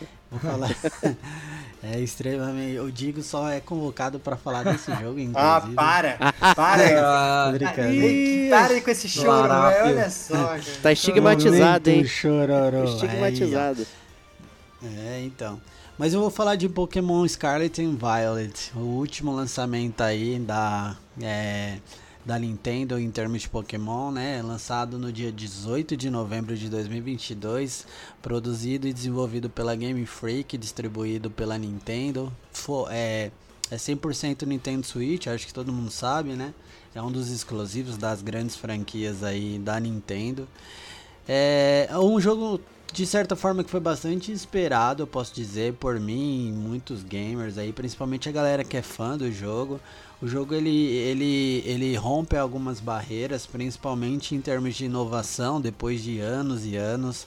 É, o jogo saiu de uma história muito mais linear, né, e partiu para o open world. Então esse jogo já é 100% mundo, mundo aberto e, e, tudo bem que a gente teve o, o Pokémon Legend Arceus ou Arceus para alguns que já foi mundo aberto, o último lançamento em janeiro, fevereiro de 2022, mas ele era um spin-off, né? Era um jogo reduzido, um jogo diferente, não um carro-chefe da franquia principal de Pokémon. É, então, de fato, o grande lançamento de mundo aberto passou a ser Scarlet and Violet. Esse é o ponto. E assim como esperado por muita gente, o jogo ele. Igual ele a todos os outros que já Sacanagem, saíram. Não, não, é, não podemos mentir nesse, eu falaria, mas acho que esse muda muito. Eu acho que eu, o que eu falei, assim, a gente fala que muito brinca aqui, né? Que Pokémon é a, é a vaca leiteira, de fato é, a gente sabe. Mas é. Por circunstância, seja qual for, esse ano a Nintendo, a, a, Pokémon Company, a Game Freak, ela de fato tentou arriscar mais. Talvez por pressão direta, anos e anos ali, mamando do, do mesmo leite, né? De certa forma. Então esse ano eles se arriscaram mais, fizeram um teste, vale salientar, um teste muito robusto com Legend Arceus, porque colocaram o mundo aberto, mesmo em spin-off, com uma pegada diferente, falou, vamos ver se dá certo. Deu super certo, foi, foi índice de positivo de vendas, de, de, de críticas, e aí eles oficializaram agora Violet e Scarlet como mundo aberto. O jogo ele promete tudo, né? E ele entrega de fato, mas ele entrega certo, de certa forma de uma forma frustrante algumas coisas. O jogo foi lançado cheio de problemas, houve bastante meme, é, brincadeira com bugs e tudo mais. Eu particularmente não tive nenhum problema. É, eu tive um crash só, na verdade, mas eu não tive bug de, de, de, de personagem entrar em pedra, nada. É, já tive com Assassin's Creed, mas não tive com Pokémon, né? Assassin's Creed, meu personagem lá não tinha nem face, era só os olhos esbugalhados, né? E, e, e o corpo de esqueleto. Mas voltando para falar de Pokémon, né? É, Pokémon, ele teve vários problemas de fato, acho que vai de usuário para usuário. Isso inclusive afastou muita gente de comprar o jogo, principalmente pré-venda, ainda depois do, do Day One e tudo mais. Tem gente até agora esperando um patch antes de comprar, tem gente reticente de comprar. É, mas é um jogo. Eu tô reticente ah, de comprar. Há 25 anos. É, né? 25 anos reticente de comprar o mesmo jogo, cara. Exato. Mas o jogo, ele é, de certa forma, ele, ele é bem positivo, assim. Eu joguei, eu venho jogando um jogo que eu tô. Eu não falei, né? Mas vale fazer todo o disclaimer aqui. O jogo que eu estou detonando agora é Pokémon Scarlet and Violet. E eu não só tô detonando, como eu já detonei, essa é a verdade. Eu já fechei o jogo, que já tô no endgame. Nossa. Nesse momento. Mas você tá, eu você diria... tá no endgame de completar o Pokédex lá, de pegar é. todos os Não, Pokémon. Não, eu já, com, já completei a Pokédex, já fiz os 400 Pokémons Caraca. da versão, já peguei o Shine Charm, que é o item extremamente raro. Pera, a sua versão é a Scarlet, então é isso? Eu não entendi. Não, a minha, a minha versão é a Violet, é a, é a roxinha. Ah, tá. É, tá na foto aí do Stories pra quem quiser ver. Acompanha lá, se não segue, segue lá, arroba gamer como Ué, a gente. Essa puxada foi boa. É, e então eu tô jogando a versão Violet, isso é bom ponto aí que o Diegão trouxe. É, para quem não sabe, esse ano, como todos os anos, isso é um fato de desde Pokémon Yellow ali que tinha o Blue and Red, a, Pokémon ela lança sempre duas versões. Óbvio que para vender mais e a gente trouxa, alguns trouxas aí compram os dois. Eu não sou esse trouxa, nunca em 25 anos comprei os dois. Mas ela faz isso. E tem gente que compra. E aí, Pokémon exclusivo de um lado, de outro. Mas o, o mais legal é que esse ano, em específico, tem uma influência na história. Uma das versões trata de uma narrativa focada no passado e a outra no futuro. Ah, maneiro. Calma, louco. já achei irado aí, pra aí caralho, é da hora, porra. cara. Aí É eu achei maneiro. Então, então o jogo, o jogo ele é diferente Diferente? mesmo? É, como é que é essa parada aí? Tipo, Então, É, vamos muda, falar, vamos muda a história. disso. como Calma é aí, que eu fiquei até nervoso aqui, É. cara. Calma aí. Não, não vou falar poder mais falar que Pokémon é a mesma coisa sempre, cara. Sacaneou, hein? É por isso que eu tô falando de inova- de inovação. Talvez um dos jogos que mais inovou foi esse, cara. O jogo em si, ele tem um background é, bem similar, assim, de certa forma, na história. Então, poucas coisas mudam, de certa forma. Mas existe uma propriedade muito forte, principalmente no endgame, sobre a narrativa final, da, da, da, da- do personagem, da história, que difere total. Então, um é passado e o outro é futuro. Isso não só muda a história em um certo ponto, como muda também personagens. E por quê? São personagens diferentes. Uma pessoa, sem dar muitos spoilers, está no passado e outra no futuro. Então ela te- acaba te remetendo a essa narrativa um pouco diferente ali do, em certas partes do jogo. Então existe uma. Uma- Calma aí, calma aí, calma aí, calma aí, calma aí. Desculpa, desculpa, tem que interromper, cara. Na- Manda. Cara, se você tá uma história no passado, outra história do, do futuro, a história, a não ser que seja uma história cíclica que se repete sempre, é lá um Dark Souls da vida, né? A mesma história que vai se repetindo. É é uma história diferente, cara. Os personagens são diferentes. Ou então o mesmo, ou é a mesma história com os Elas são- personagens mais velhos e mais jovens. Explica É, mais essa ela- parada elas são, de elas são aí. complementares ou, é dife- ou, ou elas são separadas, assim? Elas são complementares, é, é legal você jogar os dois justamente pra ver isso. É lógico que eu zerei uma versão pelo YouTube, mas a parada é o seguinte. É, Olha aí, é coisa clássico. feia. Meti o, Ste- Eu que sou meti o disso? Diegão no- pra assistir uma das versões no YouTube, porque eu não queria pagar 380 pau em um jogo só pra ver o final. Mas a parada é o seguinte: é, dentro do jogo, existe no mapa aberto, inclusive eu tenho que falar um pouquinho do mapa. O mapa é fantástico, ele tem um- umas falhas. O FPS, quando chove, é horrível. O jogo fica estranho. O, o Switch parece que vai voar, faz um barulho absurdo. Ó, Isso é, É, falha, pô. Você tá falando isso é Pô, falha, é, falha, e o Breath isso of é the Wild é não. Bonito, cara. é Não, bizarro não, isso. é- não dá pra é, passar a não, mão na Com cabeça. certeza. A gente tem que ver que a Nintendo, ela, a Nintendo não, a Game Freak, ela fez as coisas correndo de fato. E até pra entregar produto anual, como ela gosta de fazer. Porque de fato, assim, você vê que foi cagado, assim, algumas partes do jogo, assim, em termos de mapa. Mas eu chego lá já. Vamos falar de história, que a gente tava aqui em pauta. A história é o seguinte: a gente tem a história principal, que nem eu falei, né? Vamos nessa. E aí, a partir do desenrolar da, da conversa, a gente chega numa área do jogo, no endgame, chamada é, Area, Area Zero. Essa área é totalmente restrita, é uma parte científica do mapa onde caiu uma cratera em Paldia, que é a região. Caiu uma cratera ou caiu um Caiu, meteoro? não, caiu um meteoro, e, caiu meteoro e- e, gerou a, Pô, é, gerou caiu a cratera. cratera. É que já veio tudo, cara. Era um Pokémon que caiu. Mas então, caiu um meteoro e criou uma, uma cratera. Essa cratera se desenvolveu e virou a Era Zero. Esse é o ponto. Dentro da Era Zero, houve vários experimentos dos cientistas. Entre os experimentos, houve uma conexão com o passado e com o futuro. Ah, e aí entendi. que se desenrola. Então, personagens específicos que estudaram cada coisa foram parar. E o que, que é legal disso? Que os Pokémons exclusivos, em sua maioria, eles são oriundos da Era Zero, do efeito do meteoro. Ou seja, Pokémons que vieram do passado e que vieram do futuro. Então, se você tem a versãozinha Violet, que eu tô aqui na minha mão, para quem tá assistindo, não é por vídeo, não vai ver, só os meus amigos aqui. A parada é o seguinte, os pokémons da minha versão são do futuro, então eles são todos futurizados, com mecânicas, uns corpos robóticos irados. E você aí da versão Scarlet, que tá ouvindo, comprou e não tem o Digo de Souza adicionado na tua lista, tu vai ficar sem. Tu tem que me adicionar para receber. Vai, vai, Porque é vai, exclusivo. vai ficar com. E aí eles pegam os pokémons, o quê? Vestido de papiro, entendeu? Todo, todo cheio de. É, todo cheio de- Tudo, todo pré-histórico lá, morrendo. É isso, pré-histórico, essa é a parada. Então a gente tem Pokémon elefante com umas paradas bem pré-históricas, assim, de ossada, papapá. Pô, muito maneiro, eu achei muito bem sacada essa ideia.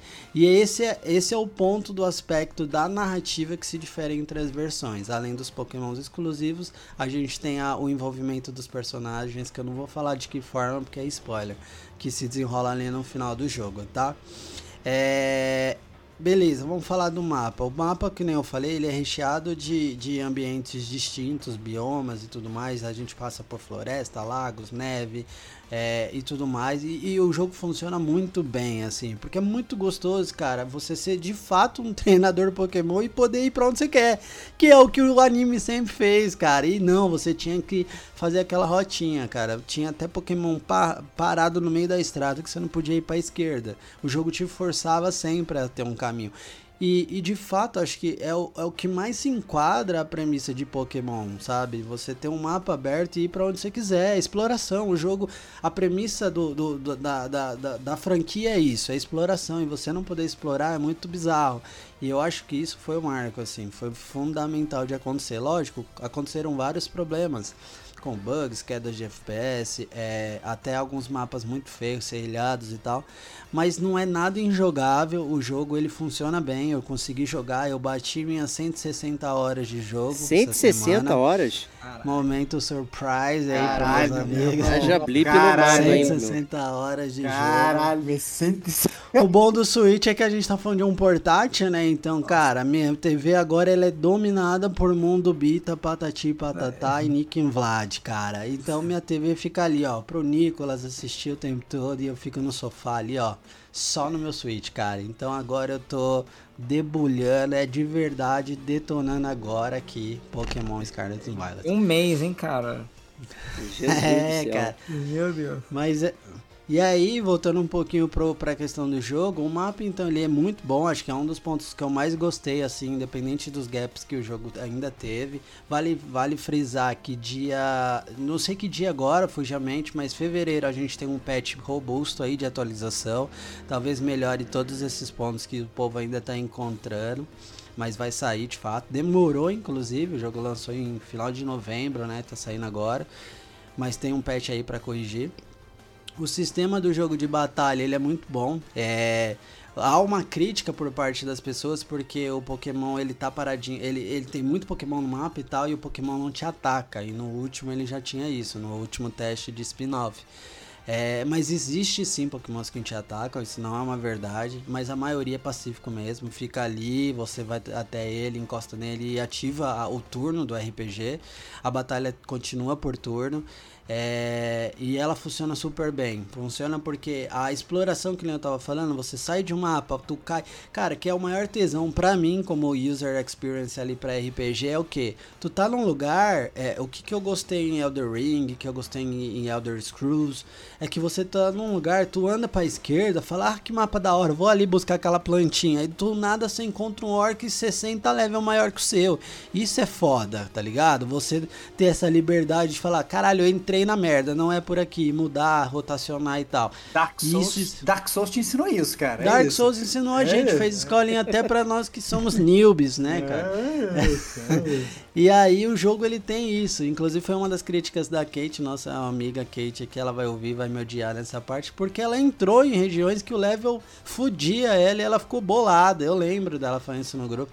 Mas eu achei irado, porque eu já saía vazado dali, ia para outro canto e tal, e eu não precisava esperar momento para pegar, um, sei lá, meu time de Pokémon me apare. São seis, né? A gente pega pautado em elementos, magias diferentes. E aí eu, pô, preciso de um cara de dano de fogo eu vou lá na puta que pariu, vou entrar na surdina, mas vou capturar. Vou no modo bundão, mas vou pegar um. Não vou esperar o é endgame. Mas como é que você sabe que o cara de fogo tá lá? Tu se spoilerizou na internet para saber, ou não? Ou você vai... vai como, é, como é que funciona essa parada? Porque, eu entendo, eu entendo no, no jogo... Quando você faz um game que você não tem esse mundo aberto e não te dá essa liberdade, pro desenvolvedor eu diria que é até mais fácil, né, cara? Porque é um corredor reto, né? É, é, ele te define, não, beleza, pra tu passar dessa, dessa porta aqui, tu tem que ter um, um, um bichinho que faz XYZ, e aí pra isso você tem que ir lá naquele outro lugar para pegar, e só tem lá, você vai pegar e depois você vai voltar lá e você vai passar. Então é mais fácil. Quando, na verdade, você abre, abre para um mundo aberto assim, ou seja, a progressão é, no final das contas, acaba sendo por um caminho, digamos, a progressão ideal do jogo, né? Entre aspas. Mas aí você quer, pe quer pegar um, um, Pokémon de fogo para passar por ali. Você tem que se aventurar por lugares que você não sabe. E isso às vezes pode ser frustrante se você não estivesse spoilerizando. Porque imagina, você ficar tomando porrada de uma porrada de gente e entrando e se fudendo, se fudendo, se fudendo, Uhum. e sem saber pra onde ir, entendeu? Então como é que é esse guia, assim? Como é que você minimamente. Como é que ele. Você entendeu mais ou menos o que eu, que eu quero dizer? Como é que ele. Não, entendi. Como é que você não arranca, arranca os pentelhos de raiva? É essencialmente É, eu acho que é, essa parada é um mix de fato. Tem muita gente que prefere se spoilerizar com as rotas, isso é de Pokémon, então não se spoileriza da história, mas vê lá a rota, essa é a parada. Então, aonde eu acho um Pokémon de fogo? Na rota XPTO, no mapa tal, no bioma tal. E aí vai lá, isso é uma parada que acontece há anos, mas nessa versão, essa pergunta foi muito legal porque ela me lembrou de, um, de uma inclusão muito maneira no jogo. Quando você tá no mapa e você aperta o quadrado para entrar no mapa, não é nem o quadrado, mas é a posição do quadrado, eu não lembro no Switch qual é ali, é, é o Y, aqui. Você vê no mapa os pokémons que tem ali na região. Ele abre meio que um radarzinho assim, sabe? Com quatro, cinco falando assim, ó. Aqui tem esse, esse, esse. Então você, porra, legal, já tô no lugar certo. Fora que depois do, do Arceus pra cá, se eu não me engano, ou do Let's Go, não lembro. É, os pokémons eles ficam visíveis no mapa. Então você pode passar vazado de motoca. E nem se você tem motoca, caralho. É irado. Pokémon é Teu motoca, Pokémon é uma caso, né? moto. É. Teu Pokémon é uma moto, cara. Tu passa tirando grau ali, entendeu? E ninguém vai falar nada contigo. Até o mais bolado do, do, do bichinho que tá ali. Então, você pode passar milhão e ver, porque agora é visual. Antigamente era aquele é, invisível ali, rodava no matinho e o clássico é de RPG, né? Daí, bararana, aí aparecia. Porra, ah, esse, não quero, vou vazar. Agora não, tu vê de longe e vendo uma coisa. Você joga na TV do Switch, porra, você vê de longe a parada. Então funciona muito bem, ca- acaba calhando muito bem. E uma parada legal de frisar também aqui é que nesse eles tiraram o centro Pokémons que você tinha que ir na cidade recuperar energia e bababá, trocar seu Pokémon no computador. E agora tu pausa e já troca o menu. Você pode pegar do seu box, sei lá, você tem 100 Pokémons. Quero trocar porque aqui é melhor usar um de gelo. Pô, você troca ali na hora, tu não tem que se deslocar pra puta que pariu pra pegar e trocar, entendeu? Você troca ali pelo próprio pelo próprio aparelho, assim, é muito fácil. Daí o centro Pokémon também, ele fica espalhado como se fossem postos de gasolina em toda a cidade, entendeu? Em todos os biomas, no meio de uma montanha e tal. Então você só encosta lá e cura, é muito mais acessível agora. Mais uma inovação que rolou. Então eles quebraram várias coisas aí setadas anualmente, ou, ou de gerações, vai, não vou falar nem anual, mas coisa de 20 anos que existe em Pokémon. Agora eles mudaram totalmente. Por isso que eu acho que esse é um dos que mais inovou, inclusive. E aí, puxando um pouquinho pro, pro final do game, depois que você zera o clássico, capturar todos, catching the all, tudo mais, você tem um endgame que eu achei fantástico, que funciona, não te faz te ligar- largar o jogo. Ele traz uma parada meio Destiny pros doentes aí, olha aí. Ah. Por que Destiny? Porque agora já é do Sword, do Sword and Shield, tem as raids e as raids elas estão extremamente desafiantes. Elas estão desafiadoras. E aí você é moldado a fazer um time, treinar, especializar a build, de fato, senão você não aguenta. E as raids são muito boladas. E são raids que mensalmente trocam. Então eles colocam um Pokémon muito bolado. Então, primeiro ano, primeiro mês, desculpa, dezembro, eles colocaram um Charizard, não tem no jogo. Tu não consegue capturar no mato. Tu tem que fazer a raid e ser foda, matar ele na raid pra ter opção de captura dele. Se você não tiver o jogo nessa época, tu fica sem. Você tem que pegar a troca com o amiguinho depois. Mas é, é rotativo. E a então raid, esse- raid online. Raid online. Raid né? online, raid online. Tu Ou tem seja, que jogar. Nintendo, Nintendo investido pesado no, no multiplayer. É, até tem a raid offline, a parada te põe três boots lá pra jogar, são quatro players, três boots, mas os boots são horríveis, eles atacam tudo errado, usa até é, especial de suporte errado, tanque errado, e não funciona, cara. A real é que você vai fazer raidzinha duas estrelas, e tem, o máximo é, é sete estrelas, que é a do evento, rotativo mensal. E aí, é, tu acaba, por exemplo, são 25 anos de Pokémon, cara, eu nunca me preocupei com build. Eu pegava o jogo, jogava com começo ao fim, porque você não precisa se preocupar com isso, você zera. É o primeiro jogo que eu tô treinando o build certinho. Então eu fiz um lá que é tanque, eu fiz um que é attacking, physical, eu fiz um de suporte. A parada mexeu muito no aspecto de entendimento para mim pro jogo. Porque assim, a, a Raid, ela fez você entrar num mix entre o competitivo e o não competitivo. Eu odeio o competitivo do jogo, mas ele exige muito entendimento de build, de fort values, de IVs, que são tudo é, stats internos do jogo, saca? E aí eu odiava isso, nunca queria aprender disso, só que pela raid eu comecei a estudar, vi vídeo no YouTube, comecei a ler blog, e aí eu comecei a entender e falei, caralho, eu tinha um, sei lá, Pokémon aqui XPTO, que eu achava boladão, comecei o jogo, tava no final com ele, e agora eu fiz um, treinei ele certo, com o status correto, o que personaliza para ele que deveria ser prototype dele, e ele tá bolado, ele tá acabando o cara com hit só no, na raid, sacou? Então eu achei isso irado, cara. A esquema da raid, puta, tá muito gostoso, muito viciante de jogar. Eu terminei o jogo que nem eu falei, terminei o jogo já com 100 horas enrolando, porque eu ficava explorando tudo, vocês me conhecem, e eu já joguei 60 horas só de endgame falando de raid, de Shine Hunt, e a raid é compensadora, ela dropa itens exclusivos de raid que vão te fazer jogar para pegar Shine. Então, cara, eu achei assim que dentro do contexto do, do, de tudo que, pode, que podem ter sinalizado, o jogo ele entregou muita coisa positiva, principalmente em termos de innovation. O ponto principal é FPS, cara, o FPS ele é loucura, tem hora que é loucura. E aí é, é, chega a ser bizarro você ver as pessoas falando no Twitter assim: Cara, se você tá com um problema de FPS, salva o jogo, fecha o aplicativo e começa de novo que limpa. Porra, velho, tu é tem que fazer isso, tá ligado? Caraca, Porra. limpar o cache, limpar o É, cache, pra caralho. Caraca, pera aí que eu vou iniciar meu computador aqui que, que o vídeo tá travando. Caralho, velho, não é possível, a gente paga uma fortuna. Então, isso dá pra ver que o jogo foi feito na correria.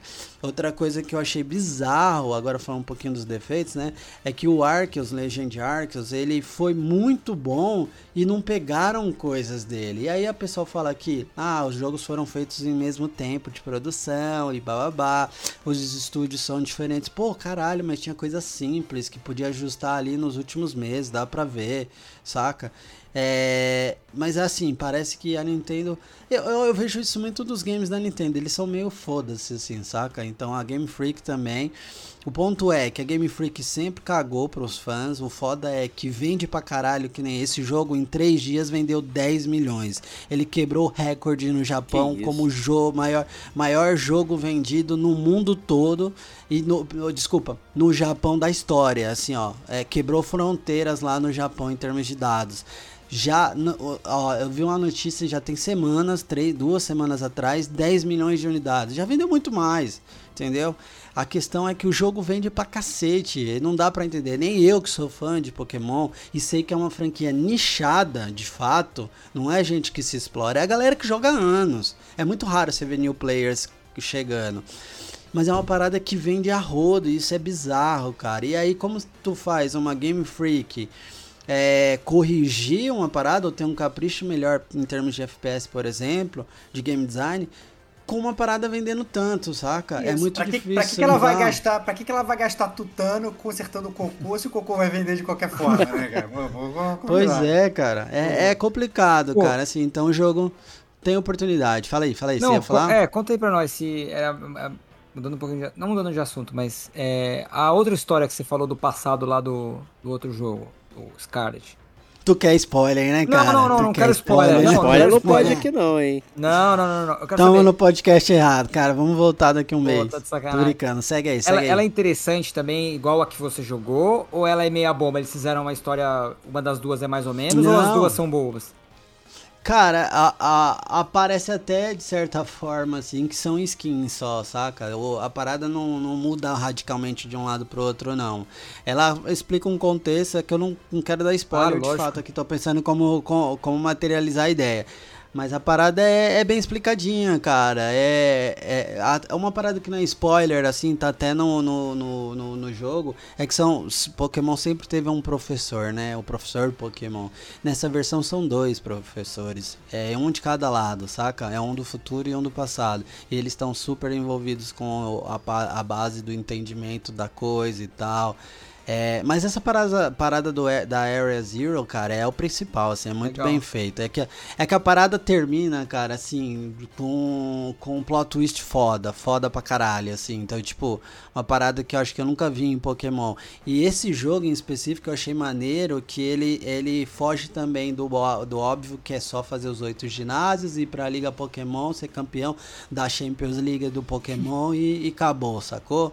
É, nesse você tem três main quests principais mesmo, de fato, assim. O ginásio, a história do treinador, que é o ginásio, lutar em oito cidades, oito ginásios, ganhar as oito signas e ir pro torneio. Como você tem a, um NPC que se ajuda a desafiar, enfrentar e localizar titãs, que são Pokémon gigantes, ti- titãs que estão mexendo na parte do bioma ali de tal região. Então tu tem isso e ela influencia pra caralho na tua história, na tua jogabilidade, porque ela libera habilidades da tua motinho, que é o Coraidon, o Pokémon que, que parece uma moto. E também tem a, a- como se fosse a equipe Rocket, a, a clássica, que é o, o Team All-Star. É Team Star, na verdade, que é outra pegada também. Então você tem ah, três núcleos de história, assim dizendo, sabe? O Titans, o, o Team Star e o ginásio. Então você pode subir é, a narrativa do jeito que você quiser. Não tem é, é, linearidade nenhuma. Então, ah, quero fazer, sei lá, a liga primeiro, depois o resto. Você pode, cara. O jogo ele te ama, é open world total. Às vezes você passa um perrengue, às vezes não. Você pode dosar. Você sente, o jogo te deixa mostrando isso, entendeu? Deixa claro. Pô, agora acho que você tem que dar uma pausa nos ginásios, vai pro Titans. Pô, migrei pro Titans. Agora, pô, já tá meio apertado aqui. Até pela questão do mapa, que nem eu falei, fica é, distribuído, né? Às vezes um Titan tá lá na puta que pariu que é endgame. Então assim, fica muito claro isso, mas é. Mas é isso, cara. Acho que é isso. Tem muita coisa pra falar, cara, óbvio. Acho que vamos deixar pra um podcast aí direcionado. Mas é até. Até se vocês me perguntassem assim, se eu recomendo, eu recomendo o jogo. Eu acho que o único problema é o preço sempre, né? Acho que a Amazon aí tem o lado bom que agora tá trazendo jogos de Switch, então você já tem, não precisa trazer de fora.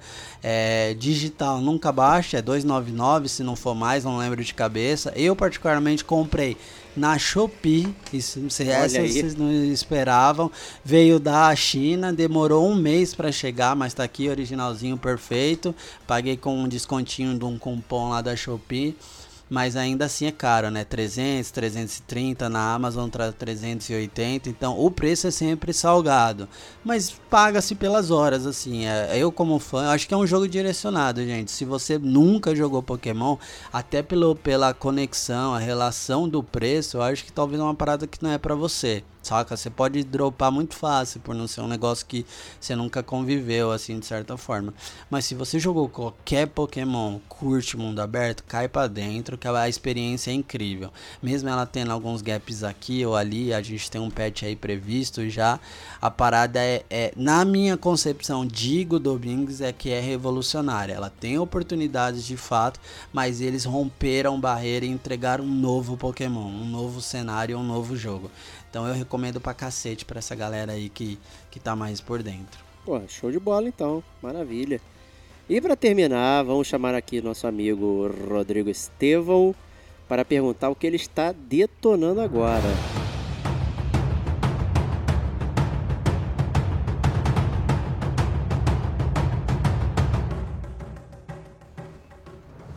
Cara, eu tô, detonando agora um jogo que é, quando ele lançou, eu cravei aqui no Gamer Como a Gente, caraca, tem que jogar. Vou jogar na Day One, vai ser maravilhoso, ansioso, eu suava e tal, não sei o que. Quando ele saiu, ele saiu, sei lá, por 250 reais, que na verdade quando tinha 250 reais, naquela época era os, sei lá, os 350 reais de hoje, né? Era os 450 reais de hoje, talvez. É, que é o Nioh 2, cara. Boa. Então, o Neo, o Neo 2 ele, ele foi lançado lá em 2020, e é desenvolvido pelo Team Ninja, né? Assim como o 1, o Team Ninja, quem não conhece, são responsáveis pela série Dead or Alive, fizeram as versões aí de Ninja Gaiden e tal. E aí o, o Neo 2 ele saiu em 2020. Eu queria muito jogar, mas eu falei, cara, não dá pra gastar essa grana em jogo. Eu me segurei, cara. Me segurei, eu pacientemente virei o Buda e falei, Dani, vou esperar até o preço abaixar. Aí os anos foram passando, passou 2021, chegou 2021, lançou inclusive a versão do PS5. E aí o preço nessa época já tava na metade. E aí o que eu fiz? Eu comprei? Não. Que isso. Eu continuei esperando. Fiz o William Wallace e continuei esperando pacientemente, porque eu sabia, eu sabia que em algum momento a minha hora ia chegar. E não deu outra. Em novembro de 2022, no final do ano passado, eis que qual foi o jogo que deu de graça na PSN Plus? Você não precisava nem ter extra, é, né, prêmio, essas coisas. Estou falando Essentials mesmo, a mais baratinha. Nioh 2, cara. Então, quem espera sempre alcança, cara. Espere. Esperou preço de T-Vox e, é- foi agraciado. Eu já tenho uma pergunta aqui, cara, introdutiva total. Mas Olha. essa parada dessa versão aí que deu, já é a versão do PS5 também ou não? Versão do PS5, cara. Versão tô jogando Que é PS5, isso, cara? cara. full 120 FPS, 120 FPS, assim, viajando. katana brilhando. É isso, cara, é isso. Versão, versão bolada que ainda veio, eu ainda baixei, que é esse bizarro. Baixei ainda, você entra no jogo lá, você vai no primeiro shrine e fala assim, pe- pegar bênçãos, um negócio assim, ganha até bônus, como se eu tivesse comprado versão especial, versão de pré-venda, sei lá qual foi o bônus que eu ganhei. Mas eu cheguei lá na primeira fase já com a armadura maneira e tal, que veio tudo, cara, é maravilhoso, cara. Eu fiz nada. Eu E nem fiz- pagou, inclusive. nem paguei, ó, não sei, não sei do que, que é o bônus. Eu acho, não sei se é porque é a versão que não é standard, que é a versão normal, a versão. Não sei, cara. Só sei que eu ganhei bônus porque eu esperei, cara. É isso. É isso. Esperei, esperei, esperei, não paguei nada e, e recebi o jogo que eu tava afim lá atrás. É, o Neo 2, é, em termos de história, isso eu fiquei, acho- fiquei muito curioso, na verdade, porque logo antes de começar a jogar, eu falei assim, pô, vou dar aquela micro pesquisada na história, é, até porque eu não lembrava muito bem da história do Neo 1, que eu gostei muito, mas falei, cara, como é que era mesmo e tal a parada? E a minha surpresa foi descobrir que o Neo 2, ele é o Resident Evil 3 do, da série Neo. O Neo 2, ele se passa antes do Neo 1 e depois do Neo 1, ao mesmo tempo. Então, assim, eu ainda tô no meio do jogo. É, eu não, não cheguei a, a, a, a, a- chegar nessa onde tem claramente deve ter algum salto temporal, alguma coisa deve ocorrer. Mas ele se passa tanto antes quanto depois do, do, do Neo 1. E, e começando pela parte, digamos, ruim do jogo, pela parte que eu tô achando um pouco deficiente, é a própria história. Né? Então a história do jogo, ela parece assim muito. é, Não vou falar genérica, assim, mas realmente assim, parece que o Team Ninja investiu menos na história. Porque o. O que, que você sabe da história quando você vai começar o jogo? assim? Então, realmente, assim, leitura da capa.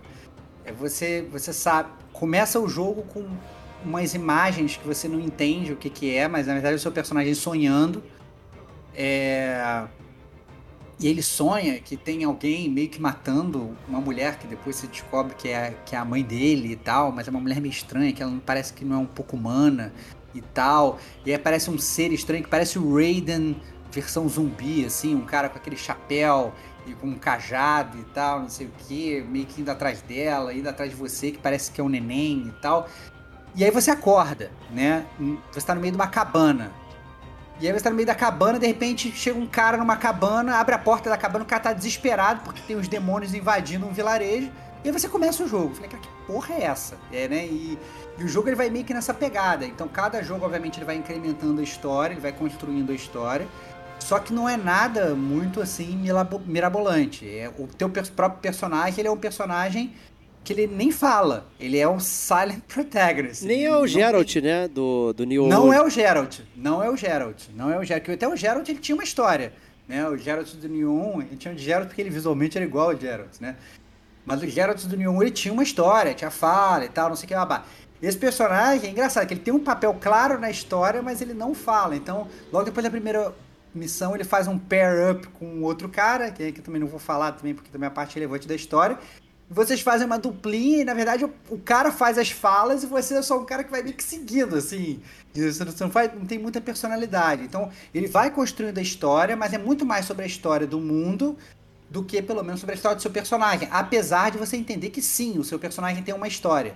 Né? Só que o seu personagem, como ele é zero vocal, ele não imprime nada na história. Né? Ele não, não, tá trazendo nada de novo. É o universo que vai meio que explicando a própria história do seu personagem. E por que, que a história do seu personagem acaba sendo talvez um pouco importante, inclusive em termos de gameplay para o jogo? Porque, ao contrário do, do, do Neo 1, que o seu personagem era o Geralt, mas era um Geralt que era um cara normal, no Neo 2 você descobre que você é um Shiftling. Né? E o Shiftling, na, na, na digamos aí, na, na, na Mitologia? Na estrutura, mitologia, perfeito, né? Me, me fugiu a palavra. A mitologia do Nioh, perfeito. Ele é um personagem que ele é híbrido, ele é de duas raças. Então ele é filho de humano e ele é filho de, dos yokais, que são aqueles demônios do, do, do, folclore japonês. Né? Então a sua mãe ela era uma yokai, o seu pai ele era um humano e você é, é filho dos dois. Então na verdade, você vai meio que nessa jornada, à medida que você vai enfrentando esses demônios, você vai liberando esses vilarejos e as coisas da história vão acontecendo, você vai conhecendo inclusive outros yokais, outras pessoas que são shiftlings, você vai também descobrindo um pouco do seu passado é, à medida que você vai descobrindo a história do mundo, né? Só que ao mesmo tempo, se o personagem não fala, não se manifesta, você nem entende, sabe? Sei lá, o que ele tá direito fazendo ali, qual é a história dele. Mas, mas eu achei isso interessante porque a, o fato de você ser um shiftling, ele muda muito a forma como você joga o Neo. Né? Então, falando de jogabilidade, é, todo mundo tá, tá acostumado com o Nioh, com o Nioh sendo muito parecido com o Dark Souls, né? Então é o Dark Souls do, do, do Team Ninja. Continua sendo. O Nioh, o Nioh original, ele tinha aquela coisa de poses, não tinha? Stances, né? Que você escolhia, tinha, né? Tinha tinha postura alta, postura média e postura baixa. Você continua tendo, né? Você continua tendo essa parte, diria que assim, essa é, é...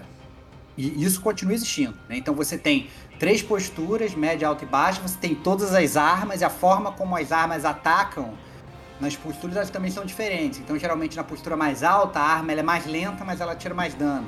Na postura mais baixa, ela é muito mais rápida, mas ela tira menos dano né? E na média você fica né? na, na média. média né? Então é, é, faz mais ou menos sentido. E, e tem toda aquela jogada de você estar tá fazendo um combo, no meio do combo você muda a postura, né? E você faz ataques diferentes e tal, então dá tudo para você fazer essa jogada. Mas a grande diferença do, do, do Nioh 2 pro Nioh 1 é porque além de você ser é, é, você ter essas posturas e você ter o seu espírito guardião, né, o seu guardian spirit, que era como se fosse praticamente um summon que você chamava, você continua tendo isso.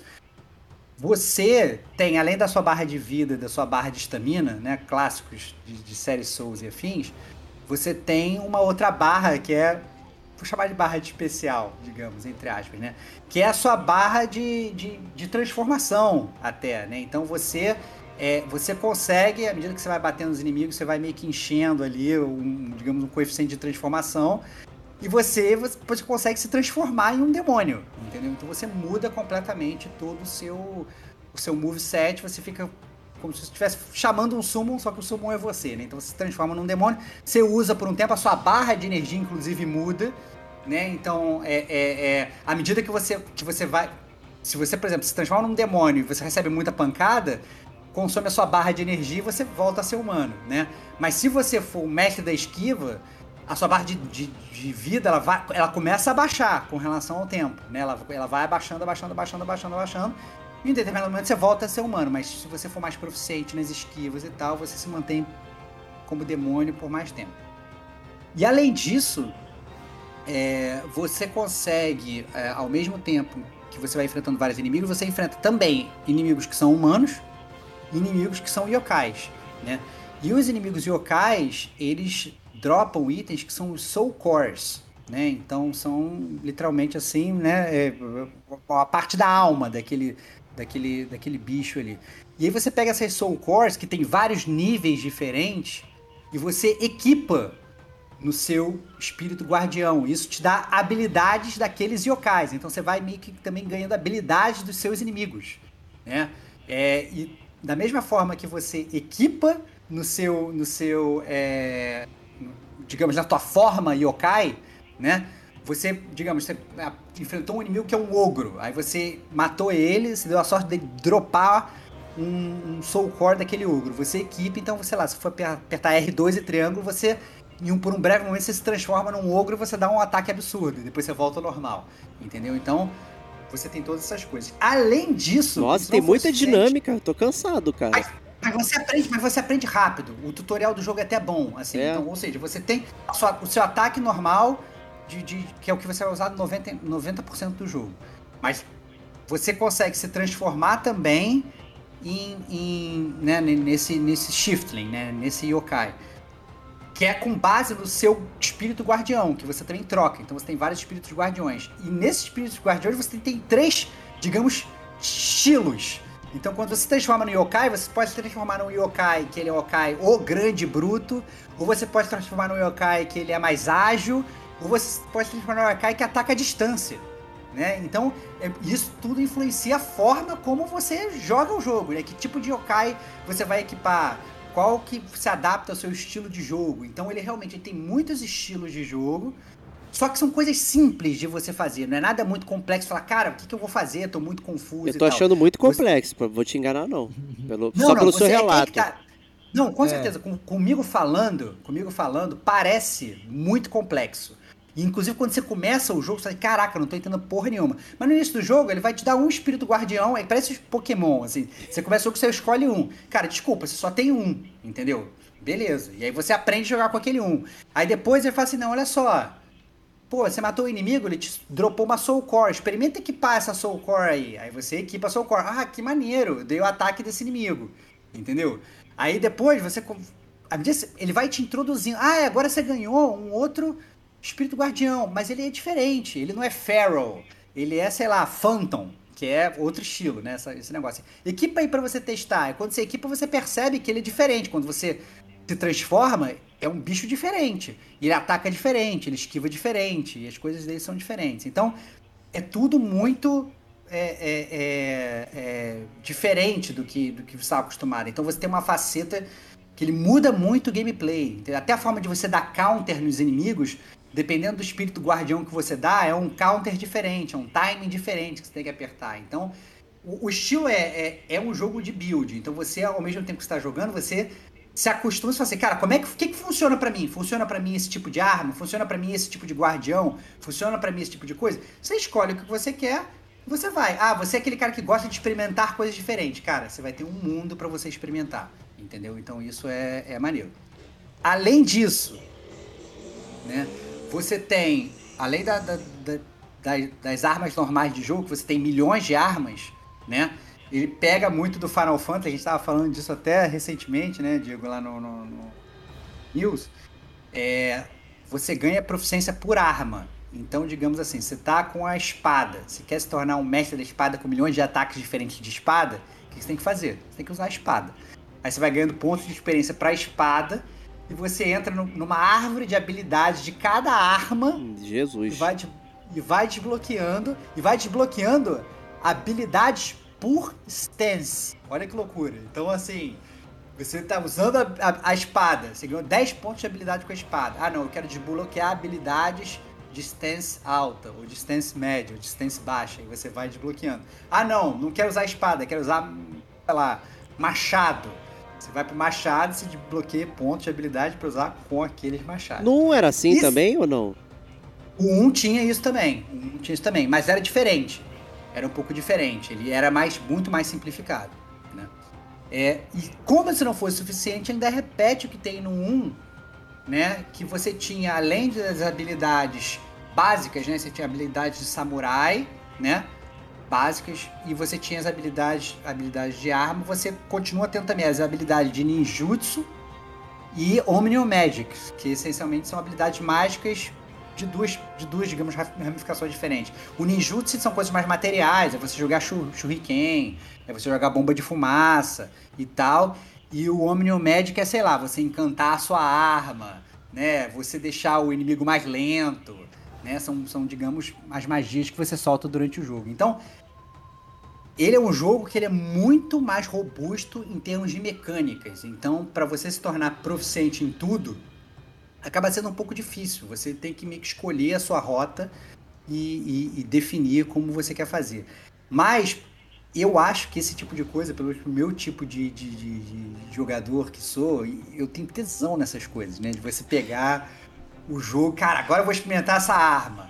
Agora eu vou experimentar não sei o que, né? E... Eu ia falar disso, hein, cara, é. porque assim, eu tenho uma dúvida, por exemplo, você falou de o quão robusto ou complexo é isso, porque são duas coisas distintas, né? É. Quando você fala de todo esse arsenal de coisas, é, eu já vejo a carinha do Diego ali em qualidade de vida fritando, saca? e aí tu fala, caralho, tem tudo isso, eu joguei 10 horas. Não, a conta não fecha, cara. Desculpa. Cara, eu tô te falando, eu tô te falando. É. Eu, eu, tô com, se eu tiver com 15 horas de jogo é muito. Eu acho que eu, eu tô entre, entre, entre 10 e 15 horas de jogo. Entre 10 eu já avancei e 100. Bastante. Não, eu já avancei bastante. 10 por stance, é isso, é. né? Não, tá na média. Não, não mas eu já avancei. Tá falando com a média. Não, eu já avancei bastante no jogo. Um, porque eu acho que a, a, a curva de aprendizado porque eu sou dele... Stover. Começa assim, um, porque eu sou Stevox, cara. Não, não, Só não, Parei na frente do boss do jogo. Não, a, pra provar as armas. Ao contrário do Nioh 1, o Nioh 1 eu achava muito difícil, principalmente o início do jogo. A curva de aprendizado era muito difícil. No Nioh 2, eu acho que ele é um jogo consideravelmente mais fácil que o nível 1, que o Nioh 1. Eu não sei se é porque eu já joguei o Nioh 1, eu não tô conseguindo definir isso, ou porque eu realmente acho que ele é mais fácil. Mas no Nioh 1, às vezes eu ficava tipo, várias vezes na mesma fase para tentar passar, chegava num boss e tentava várias vezes e não conseguia. Eu às vezes eu ficava fritando nas fases, principalmente no início do jogo. No Neo 2 eu tô achando bem mais tranquilo isso, entendeu? Eu acho que, que você uhum. passeia de uma forma muito mais tranquila no jogo. É, é... a minha, só para concluir, a minha pergunta é, fora a brincadeira, é o quão você. Porque o Stevox a gente sabe, o Stevox é o que você falou, cara. Você não é um jogador casual, tu gosta do hardcore, esse é o ponto. Agora a questão é, isolando isso, pensando na grande. no que é massivo, que na minha visão é o casual. Tu acha que o jogo funciona também? Ou ele é. ele Opa, não, ele fica um pouquinho mais puxado, mais complexo com tudo isso que tá inserido? Qual que é a eu, tua visão? Eu acho que ele. Eu acho que ele funciona se você entender qual é o seu estilo de jogo. Então, por exemplo você tem que ter, no mínimo, no início do jogo, um tipo de experimentação. Entendeu? Você tem que ter um nível de experimentação. Então, é, é... E o jogo, ele te estimula a fazer isso. Então, por exemplo, você começou o jogo com uma espadinha, com uma katana normal, certo? E o, e, e o nível de loot é aquele nível de loot estilo Destiny. Você dá um passo, você matou um inimigo, caiu uma arma nova. E essa arma nova é um level mais alto que a sua. O que, que você faz? Você troca, porra. Você troca. Entendeu? É assim que eu faço. Aí você começa a experimentar aquela, nova, aquela arma nova. Você matou três inimigos, caiu uma outra arma nova. Nível é, mais é alto é que a sua. Aí você troca, entendeu? E aí no final das contas, cara, depois de, sei lá, duas horas jogando, todas as armas do jogo, estilos de armas, elas já caíram para você. Então se você no início do jogo você trocou de arma, você já entende, cara, essa arma eu curti, essa arma eu não curti. Então se você é um cara, digamos, mais é, menos experimentador, digamos, desculpa, você vai para aquela arma que você gosta e fica só usando ela. Mas isso existe a possibilidade de você com isso dificultar o seu próprio jogo, porque você vai ter que ficar uhum. jogando com armas mais fracas até cair o estilo de arma que você quer, entendeu? É, isso puxa uma experiência que eu tenho do 1, cara. O 1 pra mim foi muito bizarro em certo ponto de drop, porque eu pegava tanta arma e toda hora eu vendia, cara, para liberar espaço, porque era uma parada de ter 100 armas muito rápido, assim, era isso. bizarro. Eu não sei isso. se o 2 é igual, mas o, o 1 era gigante de drop. E aí, como cara. eu, mesmo querendo ser experimentador, experimento com tanta arma caindo, tá ligado? Então, eh, você pega a arma, vai experimentar experimental, já caiu mais 100. Você fala, caralho, eu vou até eu trocar, caiu mais 100. É bizarro. Mas, mas é, esse é o ponto. Eu, esse, eu não tenho nenhum é, apreço, apego. apego pela arma. Foda-se, esse é o meu ponto, entendeu? Então, assim, e tem armas que é muito, é muito louco, que a arma cai nova, aí fala assim, não, essa arma ela tem uma habilidade yokai. Ah, como se tivesse um espírito demoníaco dentro da arma. Aí a arma, quanto mais você usa, ela começa a falar com você no meio Ih, do jogo. Cara. Sacou? Caraca, é muito louco. Caraca, virou One Piece, cara. É, aqui, é, é isso. Eu falei, caraca, calma aí, essa arma eu quero evoluir ela ao máximo, chegar no nível máximo de, de familiaridade dela e tal, não sei o quê. Cara, eu, eu achei muito louco, assim, mas eu acho que é um, é um, é um, é um estilo de jogo que eu não tenho nenhum apego. Se, eu fosse aquele cara que, ah, não, tô apegado, só quero jogar assim, eu comecei assim, tipo Diego. Falei assim, cara, primeira arma que eu peguei no jogo eram dual swords, assim. Falei, caraca, eu tava voando, meu irmão. Eu tava, tchá, tchá, tchá, tava fatiando todo mundo. Até que de repente eu parei de fatiar a galera, porque a minha arma tava um nível muito baixo. E eu falo assim, caraca, tá foda, porque eu tô tendo que virar um gênio da esquiva e não tá rolando. Tá ruim esse negócio. E aí eu fui olhar no meu inventário, eu tinha, não tô brincando, tipo, 60 armas. Nossa. Não, eu, Novos, eu acredito, 60. cara. Aí eu peguei, eu tinha 60 e falei, cara, quer saber? Foda-se, eu peguei que tinha nível mais alto, fui no, no shopzinho, vendi todas, sabe qual é que eu tinha? Fui, foda-se, vendi todas. Peguei o ne- negócio que eu tinha ganho pra comprar item, pra subir de level, pra não sei das quantas e tal. E, e, e usei. Logo depois caiu uma nova. Aí eu entendi, entendeu? Porque quando eu mudei pra arma que eu tinha nível mais alto, eu comecei a destruir os inimigos. Falei, ah, é isso, beleza, vou, vou trocar de arma. Então eu não tinha nenhum apego. E, e até estimula isso porque quando você vai começa a usar várias armas, você começa a ganhar pontos de habilidades para todas as árvores de habilidade ao mesmo tempo. Então o que acontece? Ah, não, vou usar a espada. Não, demorou, beleza. Ganhei 10 pontos de habilidade. Mas eu já mudei de arma. Eu nem usei aqueles pontos de habilidade da espada. Foda-se. Foda-se, tá lá.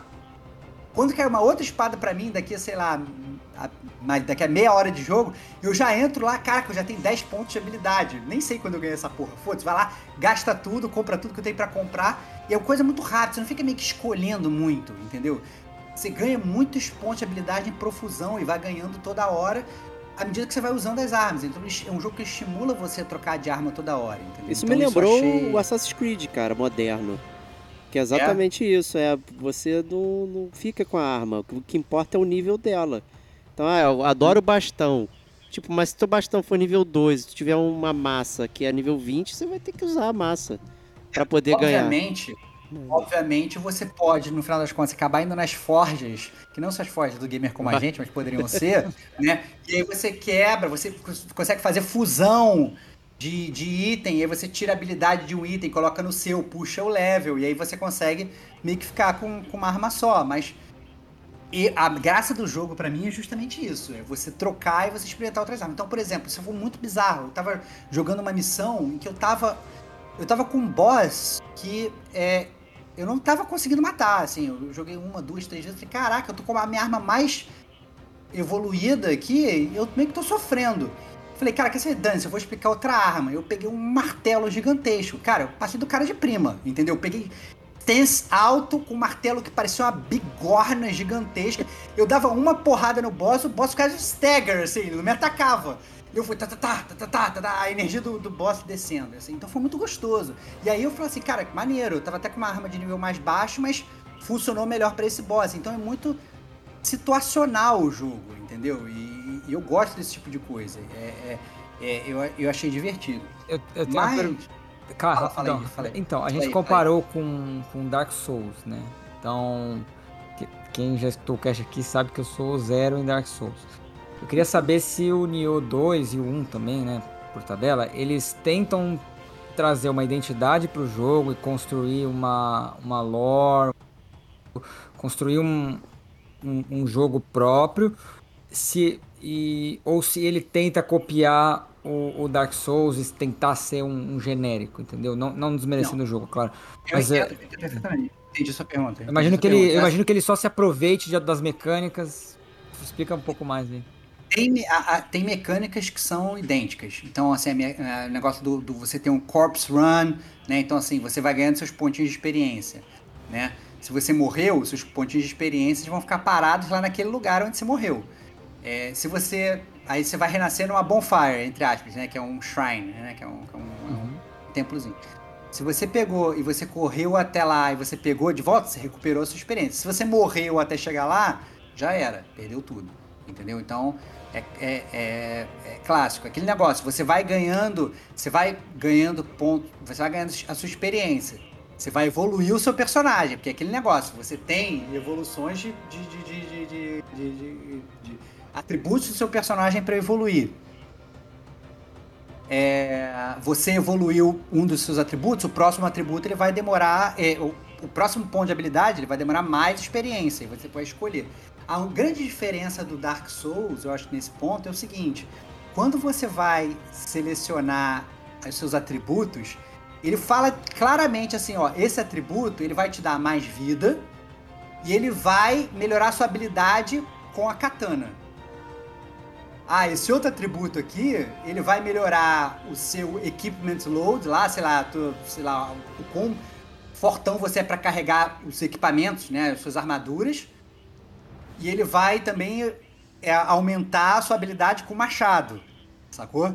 Então, é- ele é muito claro, você não fica muito assim bate fofando, falando assim, caraca, tô com uma dificuldade muito grande. Pô, se você gostou muito, sei lá, de usar uma, uma dual sword, se você gostou muito de usar uma tonfa, entendeu? Dane, você vai turbinar aquela, ca- aquela, aquela tua pontuação ali, porque é aquela tonfa. Só que ao mesmo tempo, se você gosta de usar várias armas, você vai ter que pensar um pouco mais pra tentar fazer o seu personagem um pouco mais balanceado. Mas toda hora você tá recebendo ponto de experiência, entendeu? Em nenhum momento eu achei. Eu, não tô fazendo um personagem all around. Eu tô claramente evoluindo. Pô, vida você tem que ter, equipamentos load se você tem que ter, porque eu não gosto de personagem pesado, eu gosto de personagem ágil, entendeu? Você tem toda Clássica uma cuequinha, né, cara? É. Lutar de cuequinha no Eu, eu, gosto- eu, gosto- eu gosto de cuequinha. Vo- Você que a cuequinha oriental agora, né, cara?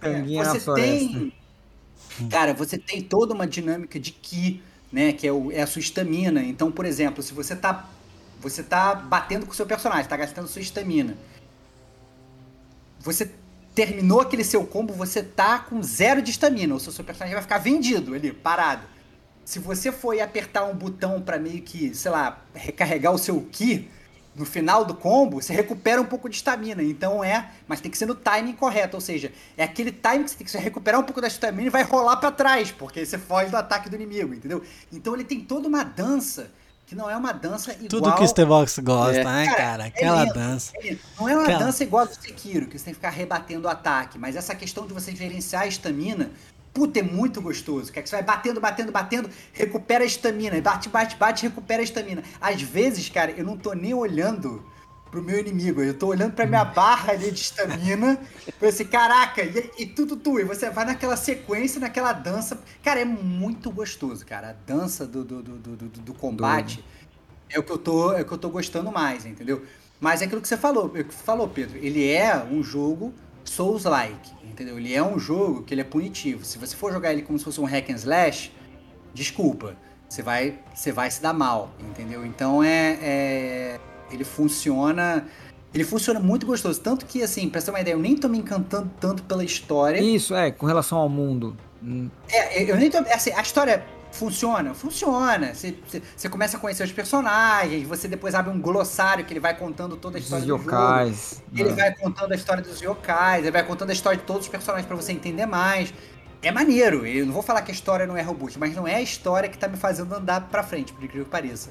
É o gameplay, entendeu? Eu tô- E outra coisa pra mim, que pra mim a- tem uma coisa que o Nioh, ele aprendeu com o Dark Souls, mas ele faz melhor que Dark Souls, desde o Nioh 1, que é o level design. Cara, o level design do Nioh é muito foda, porque você vai naquela fase, tá não sei o que, de repente você desce num lugar e abre um shortcut lá pro início da fase. Fala, Caralho, ficou foda. Aí você continua e tal, vai andando, andando, andando, andando, andando. Aí depois você abre uma outra portinha que dá exatamente pra aquela portinha que você tava, que dá direto pra primeira bonfire. Então você, no final das contas, quando você chega no, no final da fase, tem que enfrentar um boss. Sabe, você tá do lado do save point ali, que às vezes é no início do jogo, e você fez todo uma. Pois isso é qualidade de full vida. Aí, pô. Puta, cara, é, é é muito gostoso. É muito gostoso. É muito gostoso. Eu tenho uma pergunta de tem que- estrutura é, Hum. de, de, de fase, porque eu lembro que você comentava, acho que até comentou conversando com o Sagaz também, é, da questão do. que ele é, ele é fechado em missões, então você tem Isso. é, pedaços que você joga, aí fica satisfeito, você pode parar que não tem estresse nenhum. É isso. Ao contrário do Dark Souls, ótima pergunta. Ao contrário do Dark Souls, em que às vezes você tem quase um mundo aberto, que você vai meio que fazendo essa experimentação que o Digo falou no Pokémon. Você, não, cara, olha só. Eu vou. Eu vou ter que descobrir pra onde eu vou. Cara, no você começou o jogo, vai aparecer um mapa, vai aparecer, olha, essa aqui é uma main mission, essa aqui é uma side mission, essa aqui é uma side mission. A main mission é nível 10, side mission é nível 13, outra side mission é nível 8. O que, que você vai fazer? Porra, fazer a nível 8, dane-se. Você vai lá, é uma missão autocontida. Entrou ali, entrou, terminou, pum, fechou, volta pro mapa, vai aparecer um X ali. Vou agora pra main mission. Faz a main mission, que é um pouco maior. Terminou a main mission, vai para vão abrir outras coisas. E, e- e você nunca fica perdido, entendeu? Então, tem missões que são mais curtas, entendeu? É, tem missões que você, cara, foda-se, eu não quero fazer essa missão, não é obrigatória. Não é main mission, não é obrigatória, quero pular, dane-se, entendeu? E é tudo realmente baseado no level. Então, se, antes de entrar na missão, você sabe, cara, essa missão é level 10. Cara, se eu tô level 5, vai ser uma missão difícil, foda-se, é melhor pegar uma missão que tá no nível mais baixo. Entendeu? Você entra, você vai ganhando leve à medida que você vai jogando e geralmente você tá mais ou menos nivelado ali na, na, no negócio. Vai pegar uma missão mais difícil, com level mais difícil, vai ser mais difícil. Você que tá procurando essa dificuldade, não precisa. Vai, vão ter missões que vão estar adequadas ali ao seu level. Entendeu? Então é. Isso é bacana. Então, muito- a, a fase em si, ela é super desenvolvida, o level design, mas não é um mundo interligado, né? Você tem pockets. Não é um mundo né? interligado. Inclusive, às vezes, é até aquele negócio. A, a fase, às vezes, por exemplo, você jogou a missão da história, entendeu? Você vai jogar uma side mission, às vezes é o mesmo mapa da missão da história, só que você tem que fazer ele ao contrário. Você já conhece o mapa, sabe? Você já sabe onde é que estão os atalhos ali. Então, então é fácil, você não perde muito tempo, entendeu? Então, a- a- as side missions elas são feitas para serem rápidas. Se você, assim, gastou mais que 15 minutos, entendeu? Talvez você esteja muito under level na- na- no, no negócio. E tem toda uma facilidade de summon, né? Que você é. Assim, eu sei que o Diego gosta e, e- e às vezes o, esse jogo ele. É, ele estimula isso. Porque, por exemplo, você vai jogar. Além de você ter, às vezes, NPCs durante o jogo que você chama, o cara vai te ajudar, ele faz a fase toda com você. Você consegue dar summons nos fantasmas dos caras que morreram. Então, sei lá, o Pedro jogou aquela fase ali antes, né? Ele morreu, vai aparecer ali o, a cara do Pedro, ó. O Pedro morreu aqui. Você su sumona o Pedro NPC, então vai ser um cara com o mesmo equipamento do Pedro, é, é, só que NPC, e ele vai com você na fase te ajudando a detonar os inimigos. Você vai enfrentar um chefe que são três caras ao mesmo tempo, porra, meu amigo, chama o Pedro NPC pra te ajudar, entendeu? Você não precisa ficar nem, ah não, o que eu vou fazer? Chama o Pedro NPC e vai. Da mesma forma, você tem os NPCs é, é, inimigos. Então você vai ter um Pedro que morreu ali, só que ele é um Pedro do mal. Então vai ter um summon que você vai chamar o Pedro ali, você vai, na verdade, pra ele batalhar você. Qual é a vantagem? Se você vencer do Pedro NPC malvadão, você pega a armadura dele. Ou seja, você inclusive consegue ver, antes de summonar o Pedro, qual a armadura que ele tem. Opa, olha aqui. Ah, então você Parece escolhe na nível- hora se você quer enfrentar ou se você quer. Não, você, vai, você tá andando no jogo, vai aparecer pocinha azul e pocinha vermelha. Ah. Pocinha azul, o cara te ajuda. Pocinha vermelha é um cara pra te enfrentar. Inclusive, você pode virar e falar assim: olha, pô, chamei a pocinha azul do Diego, agora eu vou chamar a pocinha vermelha do Pedro e vai ser dois contra um. Dane-se. Entendeu? Aí você, vai ser você, você e o NPC do Diego contra o NPC do Pedro. Matou o Pedro, já rouba o loot dele, já equipa, já vai pra próxima. Entendeu? Então é, é muito rápido nesse sentido. É gostoso de fazer. Entendeu? Você vai fazendo. Obviamente, se você quiser chamar o Pedro versão humana, você pode também. Eu não fiz isso ainda, mas você pode. Né? Entrar lá, não tem um Tory Gates lá, você consegue chamar um jogador que ele é, obviamente, muito mais inteligente do que um NPC. Né? Mas, mas até assim, quando eu via que às vezes eu tava em dificuldade, pô, não, olha, esse chefe aqui, preciso de alguém chamando a atenção dele. Cara, o próprio NPC do jogo eu chamava, entendeu? Já ficava metade da batalha ali, já era o suficiente pra eu, eu conseguir destruir o chefe. Então, nesse sentido, eu achei até muito mais fácil do que o New 1. New 1 eu tive muito mais dificuldade nesse sentido do jogo. Eu achei muito mais, mais simplificado e gostoso de fazer. Saquei, saquei. Então, Nioh 2, super recomendado, hein? Cara, recomendado. Eu acho que assim, cara, melhor coisa. Preço Stevox, você baixou lá atrás quando você tinha. A, quando ele deu de graça em novembro, você consegue baixar é, ele agora e jogar. É, eu achei acessível, muito mais acessível que o New 1. Obviamente, o New 1 eu achei que teve uma curva de aprendizado muito complicada no início. Você meio que bate cabeça no início. Nisso eu achei que eu bati muito menos cabeça. É, e tá fluindo, o jogo tá fluindo. E eu acho que assim, eu tô muito apaixonado pelo gameplay do jogo. Tô gostando muito desse negócio de você trocar de arma, testar habilidades novas, né? Enfren- Fui enfrentar um boss, cara, boss difícil, caraca, como é que eu vou fazer? Quando ganhei do boss, teve aquele momento Dark Souls de, pô, de levantar xingando, apontando pra televisão, tomar no cu, ganhei, porra, sabe? Tem essas coisas e é muito gostoso. Ele é mais técnico que o Dark Souls? Não, ele não é mais técnico que o Dark Souls. Ele é mais arcade que o Dark Souls. Mas ele tem várias dessas coisas. Ele tem essa mecânica do counter, né? Você tem um counter que você quando você apertar R2 e bola, você meio que é, gasta a sua energia de a, a sua barrinha de, de demônio e você meio que dá um counter no, no- no inimigo. Então, às vezes, o, o, o, o- o boss o próprio inimigo normal, ele vai te dar um ataque, ele brilha de vermelho. Cara, quando ele brilhar de vermelho é pra você dar esse counter. Cara, e quando você dá, o inimigo fica vendido, aí você vai lá e, e dá um grapple nele, um agarrão, tira energia pra caramba. Cara, é muito gostoso. Eu tô achando o combate muito, muito, muito divertido. Mas com certeza, ele é muito mais arcade, ele tem muito menos estudo do inimigo do que o Dark Souls. Dark Souls, assim, às vezes o inimigo bunda, você tem que estudar ele pra ver como é que você vai matar.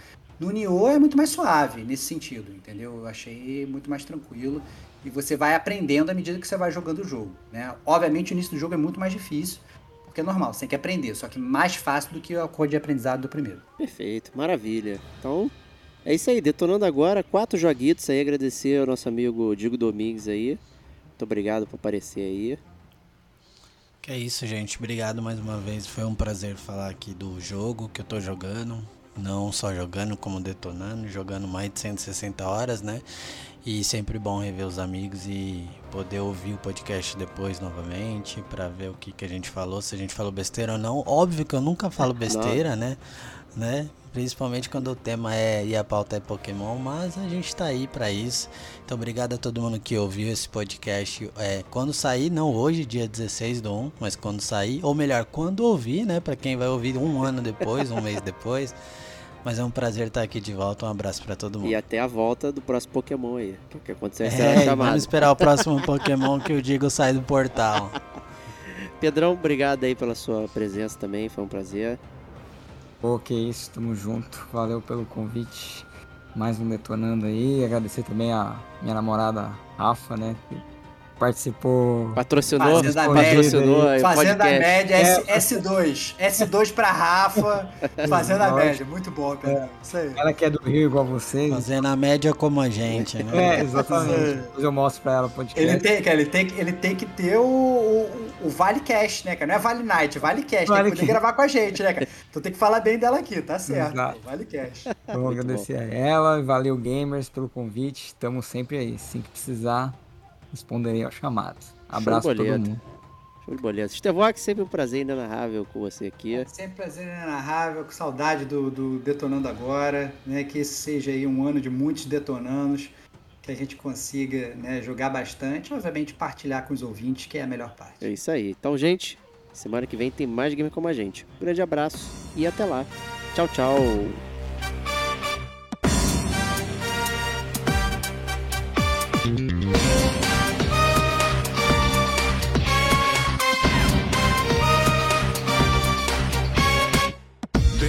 While, but I'm still battling. Moving fast while you just prattling. No time for me, no tangling. Hit you in the spot with no angling. A lot of anger in it. Rhymes, quarter with spangles. Add some sounds in the times. Wangles, three dots connect to rectangles. Just like music, sounds connect and rambles. Hell now, no man can run away.